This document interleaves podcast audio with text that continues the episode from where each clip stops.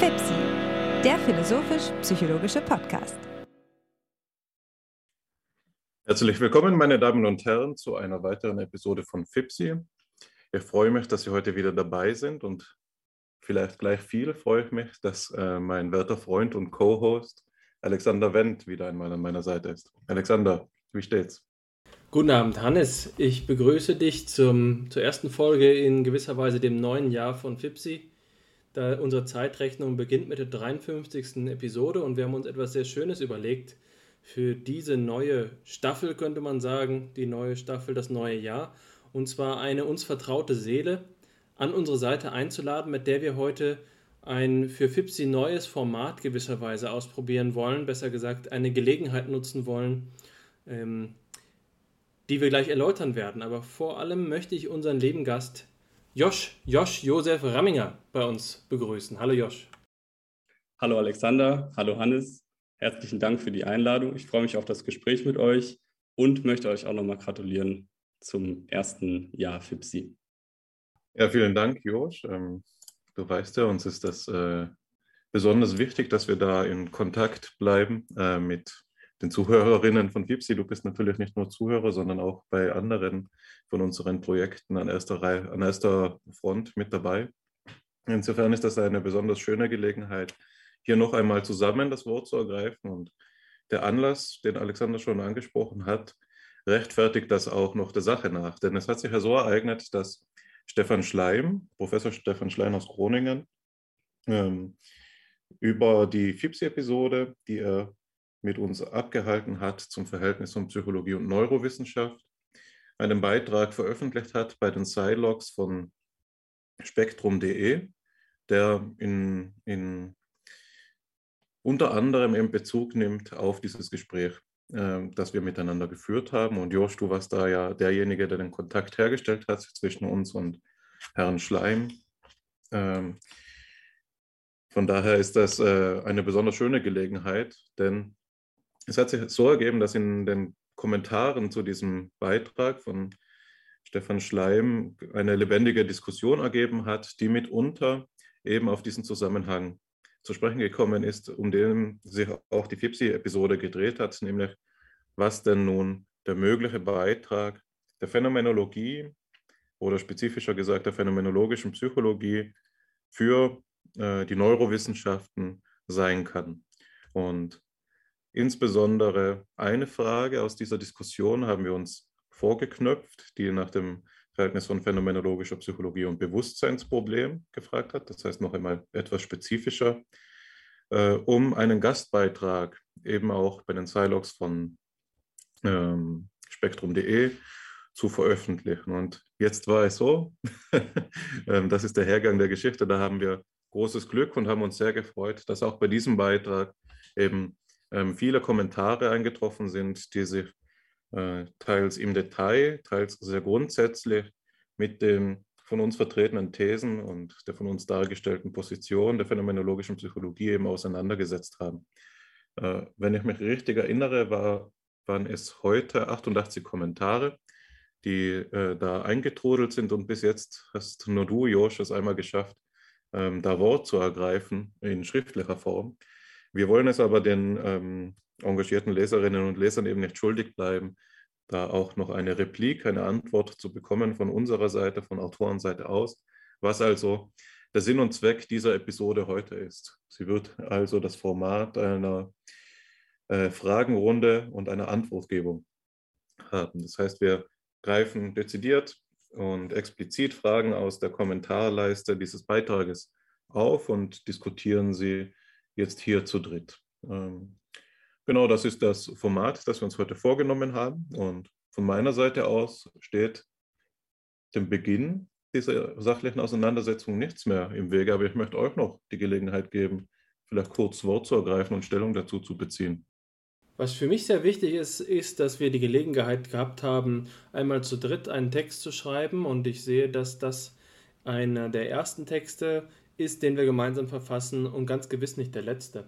Ähm, es ist ein Anhaltspunkt und genauso wichtig, also besser gesagt, genauso wichtig wie das jetzt dieses Ereignis ist, ähm, dass wir das zusammen verfassen, ist eben auch die konstruktive Auseinandersetzung damit. Insofern hat das jetzt hier eine doppelte Funktion.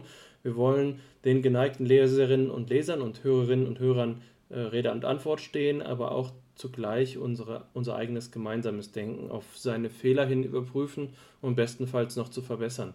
So viel von meiner Seite. Ich würde mich freuen, wenn wir uns damit gleich konstruktiv auseinandersetzen. Habe viel Vorfreude.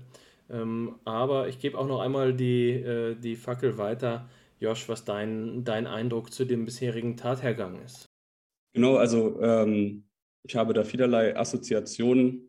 Erstmal freut es mich natürlich, dass, äh, ja, dass wir so den, dass, dass, dass das, das, was wir machen, den Charakter einer Bewegung bekommt, dass äh, wir nicht vereinzelt, vereinzelt theoretisch denken, sondern irgendwie in einer Gemeinschaft zusammen sind, äh, dass wir die Möglichkeit hatten, über Stefan diesen Text zu publizieren. Und ähm, dann möchte ich auch sagen, dass ich es als eine große Freude empfinde, mit euch in Kontakt zu stehen und auch, dass wir diesen Text schreiben konnten. Und ich empfinde es auch einfach als ein, ein tolles Privileg. Also ähm, das möchte ich hier an dieser Stelle auch nochmal betonen. Und ich empfinde es auch als Abenteuer. Für mich ist das, sind es jetzt gerade äh, aufregende Zeiten, abenteuerliche Zeiten. Und es ist schön, dass so viele Lesende dann auch äh, Kommentare hinterlassen haben. Das, dann sehen wir, dass das eben nicht nur ist, dass es wir vier theoretische Psychologen sind, sondern dass es ein weites Feld ist, das viele Menschen interessiert. Ja, vielen Dank, Josh. Es ist ähm, auch für uns eine abenteuerliche Zeit. Ich denke, dass das äh, eine geteilte Atmosphäre ist, in der wir da gerade zusammen eben arbeiten und wirken. Und auch ich freue mich sehr, dass das diese Form annimmt eines Dreiergesprächs und freue mich da auf weitere anstehende Arbeiten. Und ich denke, wir sollten jetzt ähm, direkt dazu übergehen, den Grundstein dafür zu legen, das auch ähm, möglich zu machen. Und das bedeutet in erster Linie, unseren Geist zu synchronisieren und eben auf die Fragen und auf die Kritiken, auf die Anmerkungen ähm, aus der Kommentarsektion dieses Beitrages eben einzugehen. Die erste Frage, die wir uns hierfür herausgegriffen haben, betrifft das äh, Verhältnis von Wissenschaft und Bewusstsein. Und es ist eine sehr grundsätzliche Frage. Ähm, ich lese einmal vor. Im einführenden Blogbeitrag zur Phänomenologie stehen die beiden Sätze. Also jetzt wird zitiert aus unserem Beitrag. Erstens, es geht darum, den logischen und existenziellen Wurzeln unseres Bewusstseins nachzuforschen. Zweitens, die phänomenologische Antwort beginnt damit, die am Bewusstseinsproblem beteiligten Begriffe in Frage zu stellen. Jetzt geht die direkte Rede wieder weiter. Mit solch einer Vorgehensweise ist die Phänomenologie zum Scheitern verurteilt. Denn wenn man das Bewusstsein erforschen will, obwohl es gar kein Bewusstsein gibt, dann wird man zwangsweise scheitern müssen. Die allererste und wichtigste Fragestellung sollte in einer seriösen Forschung die Fragestellung sein, ob es ein Bewusstsein überhaupt gibt. Erstens, Experimente der Gehirnforschung zeigen, dass bei der Verarbeitung neuer Reize, Lernen, bestimmte Gehirnareale aktiv sind und beim Erinnern sind die gleichen Gehirnareale wieder aktiv. Zweitens, EEG-Messungen zeigen, dass eine bewusste Wahrnehmung nur dann möglich ist, wenn bestimmte neuronale Aktivitäts- oder Intensitätsschwellen überschritten werden, zum Beispiel Alphawellen von größer als 8 Hertz, und wenn verschiedene Gehirnareale vernetzt zusammenarbeiten. Das heißt, um eine bewusste Wahrnehmung zu haben, braucht man kein zusätzliches Extrabewusstsein. Hier endet das Zitat äh, der Frage, dass ich deshalb äh, eingeleitet habe als eine sehr grundsätzliche Anmerkung, da es eben die Rechtfertigung der Phänomenologie als solcher betrifft und ähm, einen Einwurf formuliert, der, wenn man ihm zustimmt, die Rechtfertigung der Phänomenologie es fragwürdig erscheinen lässt, gerade hin bis zu dem Punkt, so wird es ja auch formuliert, dass sie als eine zum Scheitern verurteilte äh, Ansicht eingestuft werden müsste. Jetzt denke ich, dass es, Verzeihung, dass es an diesem Kommentar viele verschiedene äh, Aspekte gibt, die es im Einzelnen hervorzuheben gelte. Und ich möchte mal damit beginnen, dass ich äh, durchaus mit dem Ansatz sympathisiere, zu fragen, mit welchem Recht das Bewusstsein angenommen werden darf und wovon man denn überhaupt spricht. Das ist die Frage, die ich hier im Hintergrund mithöre, mit welchem Recht man hier ähm, überhaupt vom Bewusstsein spricht und was man meint, wenn man sagt, etwas ist bewusst. Dass diese Frage hier im Hintergrund mitschwingt, deutet sich für mich noch einmal darin an, im allerletzten Satz ähm, des, der Passage, die ich gelesen habe, wo es darum geht, dass es eine bewusste Wahrnehmung zu haben möglich ist, ohne ein zusätzliches Extra-Bewusstsein zu haben. Also würde ich vermuten, dass die, der Zweifel hier an der Möglichkeit der Phänomenologie darin beruht, ähm, dass Bewusstsein ein hypostasierender Begriff sein könnte. Ein hypostasierender Begriff bedeutet, etwas wird verdinglicht, das für sich genommen gar kein Ding ist. Also wir können zwar sinnvollerweise von bewussten Wahrnehmungen sprechen.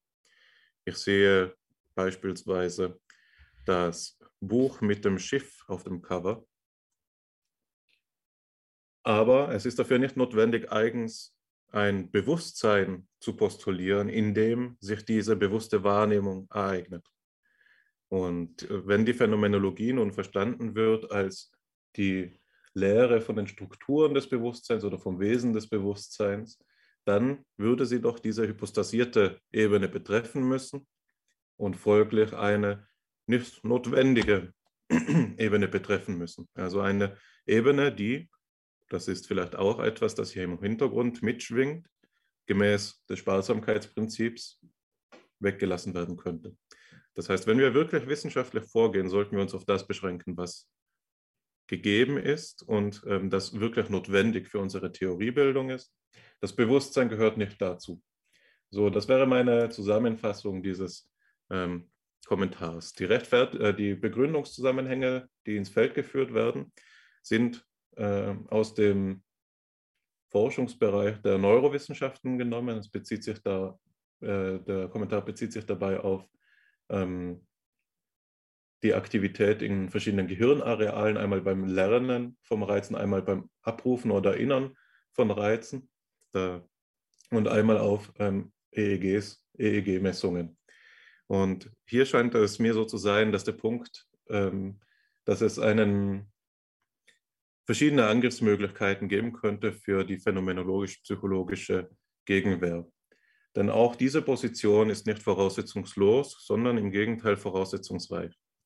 Und es erklärt sich nicht von selbst, daran wird es vielleicht am besten deutlich, dass die ähm, Aktivität in einem Gehirnareal, die bei einer Aufgabe dort stattfindet und bei der anderen Aufgabe wieder am selben Ort stattfindet, auch Ausdruck einer Verbindung ist, sondern was man dort, äh, um diesen Schluss dann doch zu rechtfertigen, mit voraussetzen müsste, ist so etwas wie eine Lokalisation, Lokalisationsthese, nicht wahr? dass verschiedene Fakultäten tatsächlich neuronal lokalisiert sind, was nicht alternativlos ist. Sie könnten auch global sein, und zwar alle von ihnen. Oder sie könnten ähm, teilweise auch ohne Neuro, äh, ohne eindeutiges neuronales Korrelat vonstatten gehen. Das sind verschiedene, zunächst einmal gleichwertig zu betrachtende wissenschaftstheoretische Positionen. Und das andere, das vorausgesetzt werden muss, ist, dass ähm, die verschiedenen Gehirnareale, die bei verschiedenen Aufgaben aktiviert werden, über die Zeit hinweg ihre, die Funktion nicht ändern. Das heißt, immer bei der Aktivierung ähm, Ausdruck einer selben äh, und gleichbleibenden Fakultät sind. Was auch etwas ist, das nicht selbstverständlich ist, sondern das äh, begründet werden müsste. Also hier sieht man, das ist meine erste Antwortstrategie gewesen, dass die Frage nach den Voraussetzungen immer in beide Richtungen gestellt werden kann und dass man, indem man eine Position als möglicherweise voraussetzungsreich ausweist, sie noch nicht diskreditiert. Und so wenig wie wir hier die Neurowissenschaften mit einem Handwisch vom äh, Feld fegen wollen, so wenig, so wenig soll es auch mit der Phänomenologie geschehen dürfen. Also wir müssen hier dann auch ein gleiches Recht für alle Parteien einräumen. Und ich denke, dass die Phänomenologie, aber das äh, überlasse ich dann jetzt gleich ähm, euch in den weiteren Wortmeldungen. Ich bin mir sicher, dass ihr auch schon darauf gekommen seid. Durchaus und zwar in ausgezeichneter Weise dazu in der Lage ist, die eigenen Voraussetzungen zu klären und zu thematisieren. Und dass diese Voraussetzungen womöglich vielleicht, womöglich sogar auf eine Art und Weise beschaffen sind, die im Verhältnis zu denen, die hier genannt wurden, die der Neurowissenschaften, weniger voraussetzungsreich sind, weniger anspruchsvoll sind. Also bevor ich das Wort äh, abgebe, möchte ich nur mit einem programmatischen, äh, mit einer programmatischen Paraphrase schließen, die da äh, meines Wissens nach von Galen Strawson stammt, wo er von dem Bewusstsein als dem ähm, unhintergehbaren natürlichen Datum spricht. Also wir können wirklich alles anzweifeln. Das ist der Sinn dieser Aussage. Nur aber dieses eine nicht. Das ist das wirklich am selbstverständlichsten, äh, das, das Ding, das selbstverständlicher ist als alle übrigen Dinge, ist, dass da etwas im Bewusstsein gegeben ist. Also eine Argumentationsfigur, die an die des René Descartes erinnert, der dadurch aufgewiesen hat, dass selbst wenn wir methodisch zweifeln, und zwar an allem, ähm, das Kogito bestehen bleibt, also das denkende Subjekt mit bestehen bleibt. Immer dann, wenn ich zweifle, egal woran, ist doch der Schein des Zweifels, so könnte man es angelehnt an Anton Koch ähm, reformulieren, der Schein des Zweifels immer noch präsent und das Scheinen des Scheins ist unhintergehbar. Die Phänomenologie tritt hier auf als die Wissenschaft, die das Scheinen des Scheins in seinen Strukturgesetzlichkeiten beforscht und somit auftritt als eine Spielerin im, im Gefecht der Wissenschaften, die eben, um dieses äh, ja, vielsagende Wort noch ins, äh, euch auch noch mitzugeben, eine reflexive Wissenschaft ist. Das heißt, eine Wissenschaft nicht nur die Erkenntnisse auf der Objektebene zeitigt, sondern auch noch eine Wissenschaft, die Erkenntnisse über sich selbst zeitigt. Eine Wissenschaft, die sich aus sich selbst schafft. Sie ist selbstbegründende, eben reflexive Wissenschaft. Aber so viel jetzt erst einmal von meiner Seite. Ich bin sicher, dass ihr vieles noch zu ergänzen habt. Ich fange mal so an, wie du es auch getan hast, nämlich dabei dieser Fragestellung in ihrer Provokation ein gewisses Recht einzugestehen. Und zwar ist das für mich der Punkt ähm, im zweiten Zitat aus unserem Text. Ähm, besser gesagt, ein spezifischer Punkt.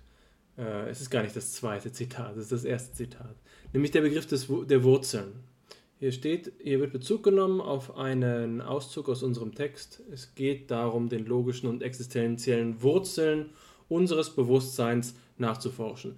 Zunächst einmal finden wir hier grammatikalisch also einen, ähm, eine Situation vor, in der wir das Bewusstsein als Substantiv ansprechen. Das Bewusstsein, und das legt dann sicherlich auch nahe, dass man es so verstehen kann, dass es sich hier um eine ähm, Reifizierung handelt. Also wir sprechen von dem Bewusstsein schlechthin. Und jetzt sprechen wir von den Wurzeln. Und das ist das Problem, bei dem ich glaube, dass hier ein Mangel an Klarheit vorliegt, aber eben auch einer, den man verteidigen kann. Was hat es mit Wurzeln auf sich? Wurzeln, das könnte man jetzt auch meinen, kommen zum Beispiel Pflanzen zu und dementsprechend ist es auch hier wieder so, dass es naheliegt, als gäbe es das Bewusstsein. Und dieses Bewusstsein hat jetzt vermeintliche Wurzeln. Das ist allerdings zugleich auch ein Ankerpunkt. Wie kann dann etwas, was jetzt hier äh, in, als etwas scheinbar bloß hingenommen wird, selbst auf seine Wurzeln hin überprüft werden? Hier glaube ich, und das führt das eben in das zweite Zitat über, ist die Phänomenologie doch eigentlich die beste Verbündete dieser hier von der Person, die die Frage gestellt hat, nahegelegten Denkweise. Und zwar insofern, als die Phänomenologie nach den Wurzeln in der Metapher gesprochen oder eben nach den Begriffen im Hintergrund der Bewusstseinsproblematik fragt. Anders gesagt, es geht gerade um die Aufklärung dieses Zusammenhangs. Und genauso hast du ja gerade selbst auch ähm, argumentiert, Hannes. Aber ich will jetzt hier noch weitergehen. Und das ist etwas, was, denke ich, dem, der Person, die diese Frage gestellt hat, jetzt philosophisch weiterhelfen kann, aber sie muss sich auf die Komplexität des philosophischen Sachverhalts einlassen. Und das ist eben an der Stelle, an der sie sagt, ähm, dass die wichtigste Frage sei, ob es ein Bewusstsein überhaupt gäbe. Und das Wort, was ich daran betonen möchte, ist gebe. Was heißt es, dass es etwas gibt? Da gibt es jetzt zwei Antworten. Die erste Antwort geht in die Richtung von dem, was Hannes gerade zuletzt gesagt hat, über die reflexiven Wissenschaften. Also, dass etwas, dass es etwas gibt, heißt, dass etwas jemandem gegeben ist. Und das ist eben der Schein des Scheins, das Erscheinen, das Phänomen der phänomenalen Welt, das eben jeweils sich gibt, und zwar wem gibt, dem Bewusstsein, könnte man da sagen. Ja, das hier ist schon einmal die Frage, was heißt denn überhaupt, ob es ein Bewusstsein überhaupt gibt. Das ist jetzt erst einmal die ähm, epistemologische Fassung, bei der man sagen kann, ähm, das Wort geben ist nicht einfach ein Wort, das zum Ausdruck bringt, dass etwas in wirklich äh, statt hat, stattfindet, sich ereignet, bloßes Ereignis ist, sondern geben ist ein Wort, ein voraussetzungsreiches Wort. Jetzt würde die Person vermutlich antworten, Moment mal, ich habe es doch gar nicht so gemeint. Mir geht es doch darum, damit auf Existenz zu sprechen zu kommen. Mir geht es darum zu sagen, dass, ob das Bewusstsein überhaupt existiert. Aber das ist jetzt das Problem daran. Die Bewusstseinsproblematik schlechthin ist immer auch die Problematik der Frage, was die richtige Gegenstandskategorie für das vermeintliche Bewusstsein ist. Also selbst wenn man dem Bewusstsein die Existenz in Abrede ähm, stellen möchte, dann kann man immer noch fragen, was die richtige philosophische Art und Weise ist, um über das, was Bewusstsein ist, zu sprechen. Und die wesentliche Alternative zu dem Wort geben ist eine, die von Martin Heidegger formuliert worden ist, in einer fast mystischen Ausdrucksweise, und zwar nicht vom, davon zu sprechen, dass das Sein ist, denn dann wäre es ja selbstbezüglich und in gewisser Weise auch ein, ähm, ein logischer Selbsteinschluss, sondern das Sein west. Wesen hier nicht als Substantiv, sondern als Verb verwendet. Bewusstsein ist nicht etwas, das wir in, innerhalb des Seins selbst verorten können. Und zwar insbesondere dann nicht, wenn wir Bewusstsein im Sinne Heideggers als ein Dasein verstehen. Das heißt, die Frage selbst ist eine Frage, die eine bestimmte Weltsicht voraussetzt. Wenn man die Frage stellt, ob es das Bewusstsein gäbe und damit das Wort geben wie existieren versteht, dann schließt man sich von vornherein einer naturalistischen Weltanschauung an.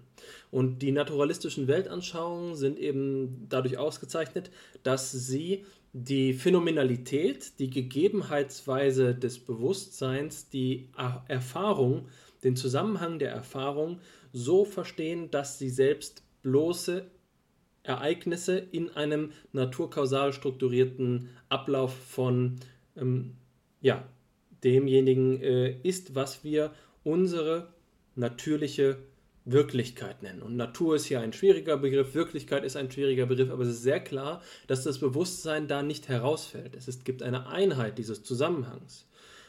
Jetzt ist es allerdings wiederum so, dass das kein Standpunkt ist, den man ohne weiteres für selbstverständlich ähm, erachten sollte.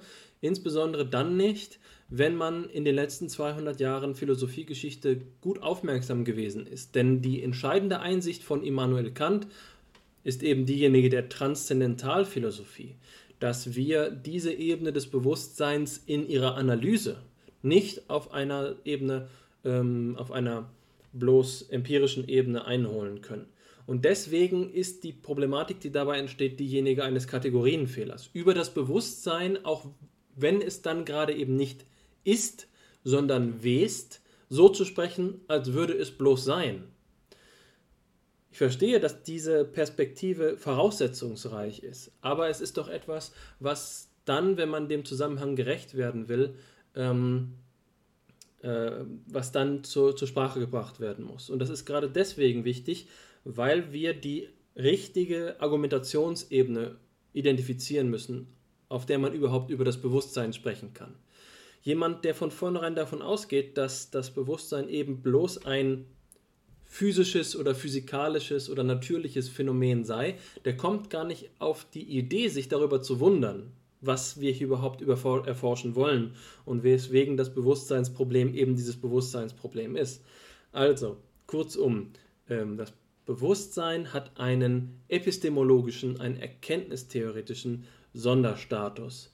Und im, es ist nicht so, dass wir damit behaupten wollen, dass es ganz gewiss sei, dass das Bewusstsein alles andere als existierend sei, sondern dass es fragwürdig ist. Und weil es fragwürdig ist, braucht es bestimmte andere Perspektiven, um dem überhaupt erst einmal gerecht zu werden, um diese ähm, Mehrdeutigkeit zwischen Geben und Wesen, um die überhaupt einzuholen. Und das ist der phänomenologische Diskurs. Deswegen ist es eben so, und damit werde ich schließen und das Wort dann auch an Josh weitergeben, dass wenn wir hier ähm, naturalistische Befunde anführen, dass wir dabei uns Probleme einkaufen, weil wir voraussetzungsreich argumentieren und dementsprechend die Betrachtungsebene des Bewusstseinsproblems, um die es uns ja in dem Artikel gegangen ist, außer Acht verlieren. Ähm, das Letzte, was ich dazu eben sagen möchte, ist, dass wenn wir jetzt auf diese Experimentalbefunde schauen, in un unserer Sprache etwas verräterisch wird. Und das will ich einfach nur mal an zwei äh, Beispielen äh, deutlich machen. Und das erste ist das Wort bei. Hier steht, Experimente der Gehirnforschung zeigen, dass bei der Verarbeitung neuer Reize bestimmte Gehirnreale, äh, Gehirnareale aktiv sind. Was bedeutet denn überhaupt bei?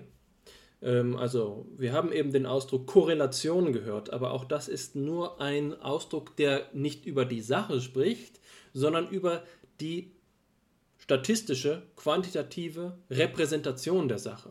Wir können sagen, die ähm, Messungen auf der Seite der Verarbeitung von Reizen und die Messungen der Aktivität von Gehirnarealen entwickeln sich korrelativ. Aber das sind keine Aussagen über die Sachen, es sind Aussagen über die Messungen wie verhält sich unsere Gehirnarealsaktivität im Verhältnis zur Verarbeitung unserer Reize?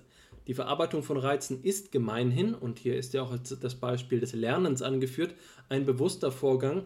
Die Hirnaktivität ist ein physischer Vorgang. Während wir zu unserem Lernen einen unmittelbaren Zugang innerhalb unserer eigenen Erfahrung haben, haben wir ihn zur Gehirnarealsaktivität nicht denn es ist ein nur mittelbarer Schluss ähm, auf die naturkausalen Ablauf in der Wirklichkeit, von dem wir hier sprechen. Wir haben also eine Beziehung zwischen zwei inkommensurablen Sachverhalten, Lernen und Hirnarealsaktivität. Das bedeutet, dass das Wort bei gar nicht so einfach zu verstehen ist. Das heißt nicht so viel wie nebeneinander oder zusammen. Es ist ein Wort, das man selbst erst einmal erklären muss. In diesem Wörtchen bei steckt sehr viel. Und das Zweite, Wort, was ich problematisieren möchte, ist das Wort aktiv. Ich wiederhole nochmal den Satz, dass bei der Verarbeitung neuer Reize bestimmte Gehirnareale aktiv seien, wird hier behauptet. Was heißt denn, dass etwas aktiv ist? Ist es so, dass Gehirne die meiste Zeit inaktiv sind, bis dann ausreichend Blut durchfließt, dass dann plötzlich etwas stattfindet, wenn erst einmal ein Tropfen mehr Blut vorhanden ist?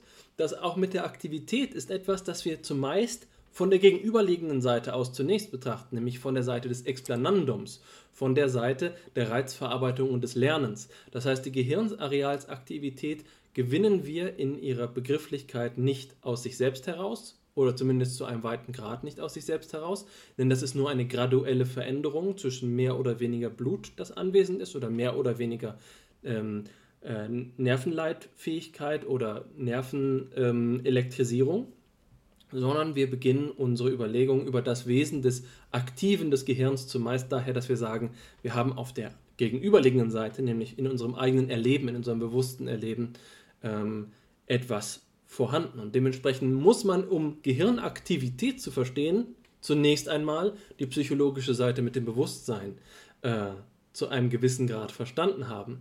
Und dementsprechend glaube ich, dass es sehr schnell klar wird, weswegen das Bewusstseinsproblem dem Gehirnproblem vorausgeht und auch die Frage in dem Zusammenhang jetzt logischerweise, was daraus mit logischer Notwendigkeit folgt, Argumente, die das Gehirnproblem voraussetzen, ähm, um das Bewusstseinsproblem zu hinterfragen, ähm, unzureichend sind, weil, die voraus, weil sie das in Frage stellen, was sie selbst voraussetzen.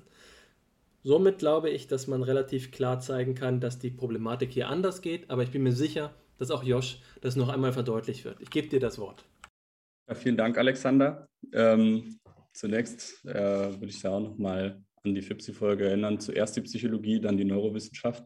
Ich finde, das schließt sich ganz schön an. Ähm, ja, und jetzt äh, bin ich natürlich an dritter Stelle. Descartes ist schon erwähnt worden, Heidegger ist schon erwähnt worden. Ähm, die notwendige Eigenständigkeit der Psychologie ist auch schon erwähnt worden. Ähm, um die Komplexität des Diskurses weiter zu verdeutlichen, würde ich beispielsweise nochmal auf diesen ähm, Satz, den du gerade auch nochmal vorgelesen hast, hinweisen, dass dieser erste Punkt auf den Folien, ähm, auf der äh, zweiten inhaltlichen Folie, da wird beispielsweise auch der Begriff des Reizes verwendet. Und wir wissen auch, dass der Begriff des Reizes genauso wenig voraussetzungslos ist und sich meistens eben pragmatistisch oder britisch in ein pragmatistisches oder Brit, äh, britisch-empiristisches ähm, Kleid stellt.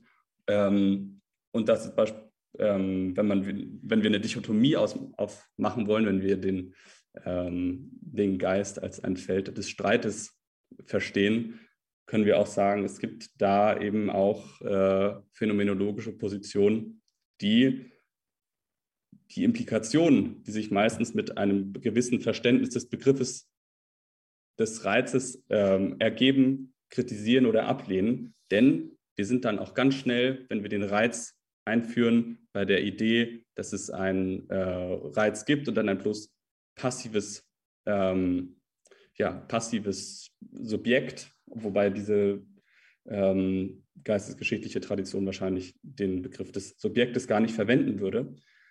Und jetzt ähm, nochmal abhebend auf Heidegger ist es ja, dass er letzten, also er möchte unter anderem, du hast ja auch ges gesagt, was heißt denn überhaupt dieses gibt? Also er möchte ja den Sinn von Sein verstehen in seiner Zeit. Ähm, und äh, da ist zentral zu verstehen, also warum, man könnte ja vielleicht auch jetzt denken, ich hebe jetzt vom Begriff des Reizes ab. Ähm, das hat vielleicht jetzt damit erstmal gar nicht so viel zu tun. Aber Heidegger sagt eben, dass dieses Verständnis, ein gewisses, ein gewisses vorontologisches Verständnis ähm, des Daseins oder von Bewusstsein, das wir heute vielleicht auch beim Mind wiederfinden würden, dass das uns den, eigentlich sogar den Fragehorizont verstellt. Nicht die Antwort, sondern den Fragehorizont. Das ist eben dieses passiv vorgestellte äh, Subjekt, die, das kartesische Subjekt. Und dem äh, hält Heidegger eben das in der Welt sein oder das Dasein entgegen. Ähm, von daher ganz interessant, dass äh, man sagen könnte, und es ist ja schon darauf hingewiesen worden, dass Bewusstsein ein homonymer Ausdruck ist, also dass wir einen, einen Ausdruck haben, der dann mindestens zwei Begriffe vorstellen kann. Äh, wenn wir das bedenken, dann kann man sagen, es gibt wahrscheinlich sehr viele PhänomenologInnen, die sagen würden, es gibt gar kein Bewusstsein, weil sie sagen würden, dass die Rede von Bewusstsein einen nicht phänomenologischen Kartesianismus, sondern einen kartesianischen Kartesianismus affirmiert, ähm, der nämlich nicht die Idee des Fundamentum in Concussum äh, hochhält, wie äh, wir PhänomenologInnen das machen, sondern die Dichotomie beispielsweise von Geist und Körper. Und dem stellt die Phänomenologie als Bewegung und die phänomenologische Psychologie natürlich den Begriff des Leibes entgegen. Also ich wollte nochmal darauf hinweisen, dass obwohl Descartes erwähnt wurde, Heidegger erwähnt wurde, ähm, die notwendige Eigenständigkeit der Psychologie, wir selbst abhebend vom Begriff des Reizes äh, weitreichende Voraussetzungen erkennen und äh, den Diskurs eröffnen können. Ja, wunderbar. Ich glaube, dass wir hier gut übereinkommen und die erste Frage zumindest aus unserer Perspektive beantwortet haben. Jetzt haben wir die Person, die diese Frage gestellt hat, selbst noch nicht ähm, hier anwesend und sie kann sich deswegen nicht wehren. Ich hoffe, dass wir die Sprache gefunden haben, in der sie zumindest zu einem gewissen Grad dem auf, den, auf die Spur kommt, worum es uns geht. Es ist, ähm, um es nur ganz kurz zusammenfassen, zusammenzufassen, ebenso, dass wir uns der Perspektive in ihrer Existenz durchaus auch bewusst waren, es ist dennoch wichtig, die Frage auch explizit zu machen. Und vielleicht wäre es gerade in unserem Aufsatz besser gewesen, dass wir zunächst einmal dort anfangen äh, und diesen Naturalismus selbst in Frage stellen, der jetzt hier äh, zum, zum Ausdruck gekommen ist. Ich freue mich über diese Frage und auch wenn sie uns zu einem gewissen Grad eben in Frage stellt, eine Frage, die in Frage stellt, so sollte es sein, äh, ist es doch auch so, dass wir ähm, dadurch erst die Gelegenheit kommen, ins Denken zu gelangen und das Fragwürdige selbst zur Sprache zu bringen. Trotzdem würde ich jetzt vorschlagen, dass wir zur zweiten Frage übergehen. Die lese ich vor, dann rotieren wir einfach einmal so rum, äh, dass, äh, dass Sie unsere Stimmen gleichmäßig repräsentiert sehen. Die zweite Frage ist ganz ähnlich äh, zur ersten Frage in der Hinsicht, die in meinem Kommentar eben deutlich geworden ist. Aber hören Sie selbst. Diese Frage lautet, oder besser gesagt, dieser Kommentar lautet, letztlich ist meine Haltung zur Phänomenologie folgende. Phänomene, Wahrnehmungen und bewusste Erfahrungen passieren alle in einer Welt von Dingen die auch ohne Wahrnehmungen und bewusste Erfahrungen existieren. Die Welt der Dinge ist realer als die Welt der Wahrnehmungen und Erfahrungen, weil die Welt der Dinge über das Subjektive hinausgeht. Jedes Subjekt, Tier, Mensch, Roboter, kann die Welt anders erleben. Aber es ist immer die gleiche Welt. Auch hier ein Standpunkt, der mit einer gewissen Vehemenz auftritt und äh, postuliert, äh, darstellt, wie die Situation sich für die Person, die hier spricht, ähm, abschließend zusammenfassen lässt. Eine Haltung, die äh, uns Philosophinnen und Philosophen doch auf den Plan ruft, denn wir freuen uns in der Regel eher, wenn Fragen gestellt werden, als wenn die Tür geschlossen wird. Und deswegen möchte ich auch dazu übergehen, an diese Frage sozusagen rhetorische Rückfragen zu stellen. Zunächst einmal wird hier mit einigen Begriffen operiert, die sicherlich ähm, operativ verwendet werden, implizit verwendet werden. Und da will ich einfach mal drei hervorheben. Das eine ist Welt, das andere ist Ding und das letzte ist realer oder eben Realität. Und da sieht man unmittelbar, hm, dass wir, um diese Begriffe zu bestimmen, oftmals eben eine Abgrenzung brauchen. Und diese Abgrenzung wird teilweise sogar mitgeliefert. Ich will es nur mal so halbwegs rekonstruieren. Ich hoffe, dass ich derjenigen Person, die diese Frage stellt, damit kein Unrecht tue. Aber die Welt, die über das Subjektive hinausgeht, steht in diesem Sinne auch in einem gewissen Kontrast zu ihr. Manchmal spricht man in diesem Sinne auch von Umwelt und Subjekt. Aber da kommen wir auf den entscheidenden Punkt. Was konstituiert denn die Welt als Welt? Zunächst einmal könnte man jetzt sagen, ja, aber es gibt auch zeitgenössische Denker, wie zum Beispiel Markus Gabriel, die das Sein der Welt als Welt überhaupt in Frage stellen. Aber so weit will ich gar nicht gehen. Ich will gar nicht in Frage stellen, ob es eine Welt gibt. Mir geht es erst einmal darum zu sagen, wenn wir von der Welt sprechen, beispielsweise äh, der Welt als eine Erkenntnissphäre, als eine Sphäre, die der Erfahrung zugeordnet ist, eine, Erfahr eine Sphäre, von der wir etwas in Erfahrung bringen können. Wie ist es überhaupt denkbar, dass wir sie in ihrer Einheit auffassen? Ist Einheit eine Eigenschaft von jedem Blick, den ich in die Welt werfe? Ist es so, dass wenn ich zum Beispiel jetzt gerade in, in hier meine eigene Stimme höre, dass sich aus dem Umstand, dass ich diese Stimme höre, ergibt, dass sie in Zusammenhang steht mit dem, was ich gerade auf dem Bildschirm vor mir sehe? ist die Einheit der Welt etwas, was sich trivialiter, natürlicherweise mit einer großen Selbstverständlichkeit und Notwendigkeit logisch aus den einzelnen Erfahrungen ergibt? So einfach fällt es sich nun einmal nicht. Die Welt ist ein Begriff, den wir in der Regel nur mittelbar erfahren. Das Weltliche der Welt ähm, ist ein äh, problematischer Zusammenhang. Wenn wir also den Anspruch erheben, dass wir hier eine Kategorie entwickeln, nämlich die Welt, mit der wir nun wiederum etwas, was unmittelbar ist, das Subjektive erklären wollen, dann verschaffen wir uns ein Problem. Und das Problem besteht eben darin, dass wir in der Philosophie zumeist versuchen, so möglichst wenige ähm, Voraussetzungen in Kauf zu nehmen, die wir selbst nicht rechtfertigen können. Der Anfang ist deswegen oftmals derjenige der Erfahrung, zumindest in den letzten 200 Jahren der Geistesgeschichte. Das Subjektive ist eben unmittelbar. Das Subjektive ist der Vollzug, aus dem wir über die Welt sprechen können, während die Welt etwas ist, das wir jetzt in seiner Totalität erst einmal begreifen müssen. Und so ist es auch mit den Dingen. Ich will das einfach mal aus der Warte, aus der jetzt dieser Kommentar selbst geschrieben ist, kommentieren. Wir haben also ähm, außerhalb des Subjektes, über das Subjekt hinaus, einen Bestand von Zusammenhängen, die wir die Welt, einen Zusammenhang, den wir die Welt nennen können. Und darin gibt es Dinge. Aber was zeichnet denn etwas als Ding aus? Ist das so, dass, sagen wir jetzt einfach mal, ein, ähm, ein einfaches Objekt wie ein Apfel, eine Flasche, dass die in dieser Art und Weise weltlich präsent ist?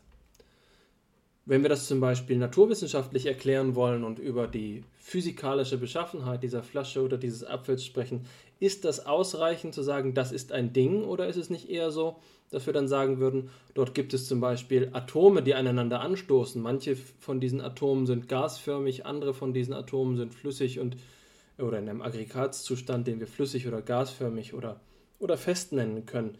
Ist dort in dieser physikalischen Welt tatsächlich irgendwo ein Ding aufgehoben? Das ist eine alte philosophische Frage. Was macht überhaupt ein Ding zu einem Ding? Und die Antwort, die wir darauf eben zumeist geben, ist, dass es da einer Synthese verlangt. Die Flasche ähm, ist insofern, als sie jetzt zum Beispiel aus Aluminium ist, in dem unteren Teil nicht von dem oberen Teil eher unterschieden als von dem Tisch, auf dem sie steht. Genauso gut könnte man also darüber sprechen, dass wir nur einen ein äh, Aluminiumteilchen hier vor uns sehen. Die Flasche wird noch nicht zur Flasche, ohne dass ein Subjekt hinzutritt. Sind beide, dementsprechend sind beide Instanzen Welt und Ding eigentlich fragwürdig, weil sie davon abhängig sind, dass ein Subjekt eine synthetische Leistung ähm, vollbringt, wenn wir überhaupt über sie sprechen wollen. Und ich will nicht sagen, dass die Auffassung der Person, die jetzt hier aus dieser objektivistisch-realistischen Perspektive spricht, gänzlich falsch sei. Ich will das jetzt nicht so argumentieren, als müsste man daraus schlussfolgern, dass es Unfug wäre, eine vermeintlich objektive Realität anzunehmen, eine Wirklichkeit anzunehmen. Aber es ist doch so, dass wir argumentativ, argumentativ uns dabei einige Sachen einkaufen, die man seinerseits erst einmal rechtfertigen müsste. So kann man zum Beispiel einen naiven Realismus von einem indirekten Realismus unterscheiden. Vielleicht meint der Autor dieser Aussage hier tatsächlich, dass die Welt voll von Dingen sei und die Flasche in ihrer Röte, in ihrer, ähm, äh, in ihrer Ausdehnung und so weiter und so fort, mit ihrem Gewicht, mit ihrem, ähm, mit, sogar mit ihrem Geschmack, wenn man sagt, das schmeckt vielleicht metallisch, dass die wirklich so in der Welt sei. Oder sie sagt, die Person könnte sagen, in der Welt ist tatsächlich nur eine Konfiguration von Stoff, von Materie und die Eigenschaften, die diese Flasche dann für uns hat, hat sie tatsächlich auch nur insofern, als diese Stoffeigenschaften dann durch uns ähm, verarbeitet werden. Das ist alles fragwürdig und deswegen auch etwas, was von der Phänomenologie ihrerseits eigentlich hinterfragt wird. Anders gesagt, diese Perspektive, die jetzt hier geäußert wird, ist eine Perspektive, die schon viele Jahrhunderte, bevor die Phänomenologie zu forschen begonnen hat, verfügbar waren. Und zwar mithin Jahrtausende. Bis in die Antike zurück können wir Empirismen dieser Art nachvollziehen. Schauen wir bei Demokrit oder bei anderen Zeitgenossen des Materialismus in der vorchristlichen Zeit. Die Phänomenologie sagt jetzt aber, dass diese Perspektive hinterfragt werden muss. Anders gesagt, und das ist vielleicht jetzt etwas polemisch, aber ich muss es so sagen, die, ähm, diese Darstellungsweise scheint mir ein Rückschritt zu sein. Die Phänomenologie versucht eigentlich so zu hinterfragen, was hier behauptet wird. Und sie ist eben aus den ähm, Gründen, die wir bei der Beantwortung der vorherigen Frage gegeben haben, dazu imstande. Sie versucht damit umzugehen. Aber ich will diese Polemik nicht überspitzen. Und äh, bevor ich das, mich dazu verleiten lasse, äh, möchte ich noch abschließend zu meinem Kommentar sagen, auch hier glaube ich, dass ein Funken Wahrheit daran steckt und die dialektische Pointe ist jetzt, dass auch diese, dieser Funken Wahrheit, nämlich der Umstand, dass wir von einem von einem Bestand der Wirklichkeit ausgehen können, die der Subjektivität, in die die Subjektivität hineingehört, zu der die Subjektivität gehört. Genau das ist, was wir mit dem Begriff äh, der, der Wurzel zum Ausdruck bringen wollen. Zu sagen, wie Subjektivität, wie unsere erste Personenperspektive, unser Bewusstsein, wie all das überhaupt erstmal nicht auf einer objektivistisch natürlichen, kausalen Ebene, sondern schlechthin in seiner wesentlichen Verfassung, in seinem ursprünglichen Aufbau zustande kommt, das ist unser eigenes Erkenntnisinteresse. Insofern hoffe ich, dass aus den genannten Gründen auch die Person, die jetzt diese Frage gestellt hat, an unseren Ideen ähm, Interesse finden kann. Ja, ich würde auch äh, sagen, dass es vielleicht ähm, dem einen oder der anderen so schien bei der Besprechung des ersten Kommentars, als ob wir sagen würden, die Phänomenologie ist die einzige Disziplin, die einzige Einstellung, die ihre eigenen Voraussetzungen befragen kann, hinterfragen kann, um mit Nietzsche zu sprechen. Ähm, ich würde sagen, dass äh, ich nicht der Phänomenologie, mich der Phänomenologie nicht so nahe fühlen würde, wenn ich nicht denken würde, dass sie es eben fundamental anders kann als andere Disziplinen. Aber ich bin eben der Meinung, dass auch Disziplinen, die jetzt nicht phänomenologisch sind, ihre Einstellungen hinterfragen können ähm, und ihre Voraussetzungen. Und äh, deswegen möchte ich das hier hervorheben. Das ist schon mal ein, das ist ein ähm, erster Schritt auch zu einer theoretischen Psychologie im Sinne einer Systematik der Kontroversen, dass die unterschiedlichen Einstellungen sich offenlegen. Und das ist doch schon mal hier wirklich wünsch wünschenswert, dass jemand sagt, ich sehe es so. Und dann sieht man, welchen, welche, welche Voraussetzungen der gemeinsame Diskurs hat. Ähm, mir ist es auch ganz sympathisch, äh,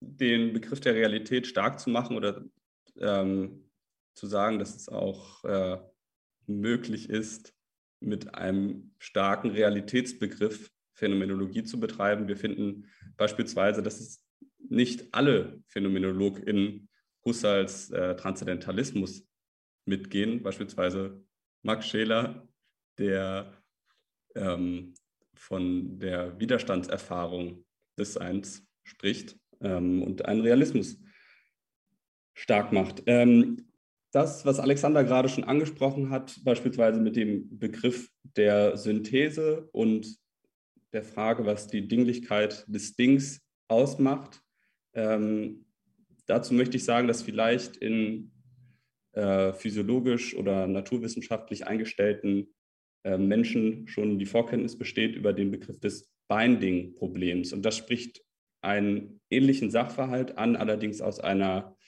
ja, das ist die Frage, aus einer gänzlich anderen Perspektive oder inwiefern steht der ähm, neurowissenschaftlich und psychologischer Diskurs über das Binding-Problem, in welchem Sinne steht dieser in einer, Phänomenolo äh, in einer philosophischen Tradition, in der Tradition der Geistesgeschichte, dass er es auf eine oder die, auf die eine oder andere Art und Weise tut.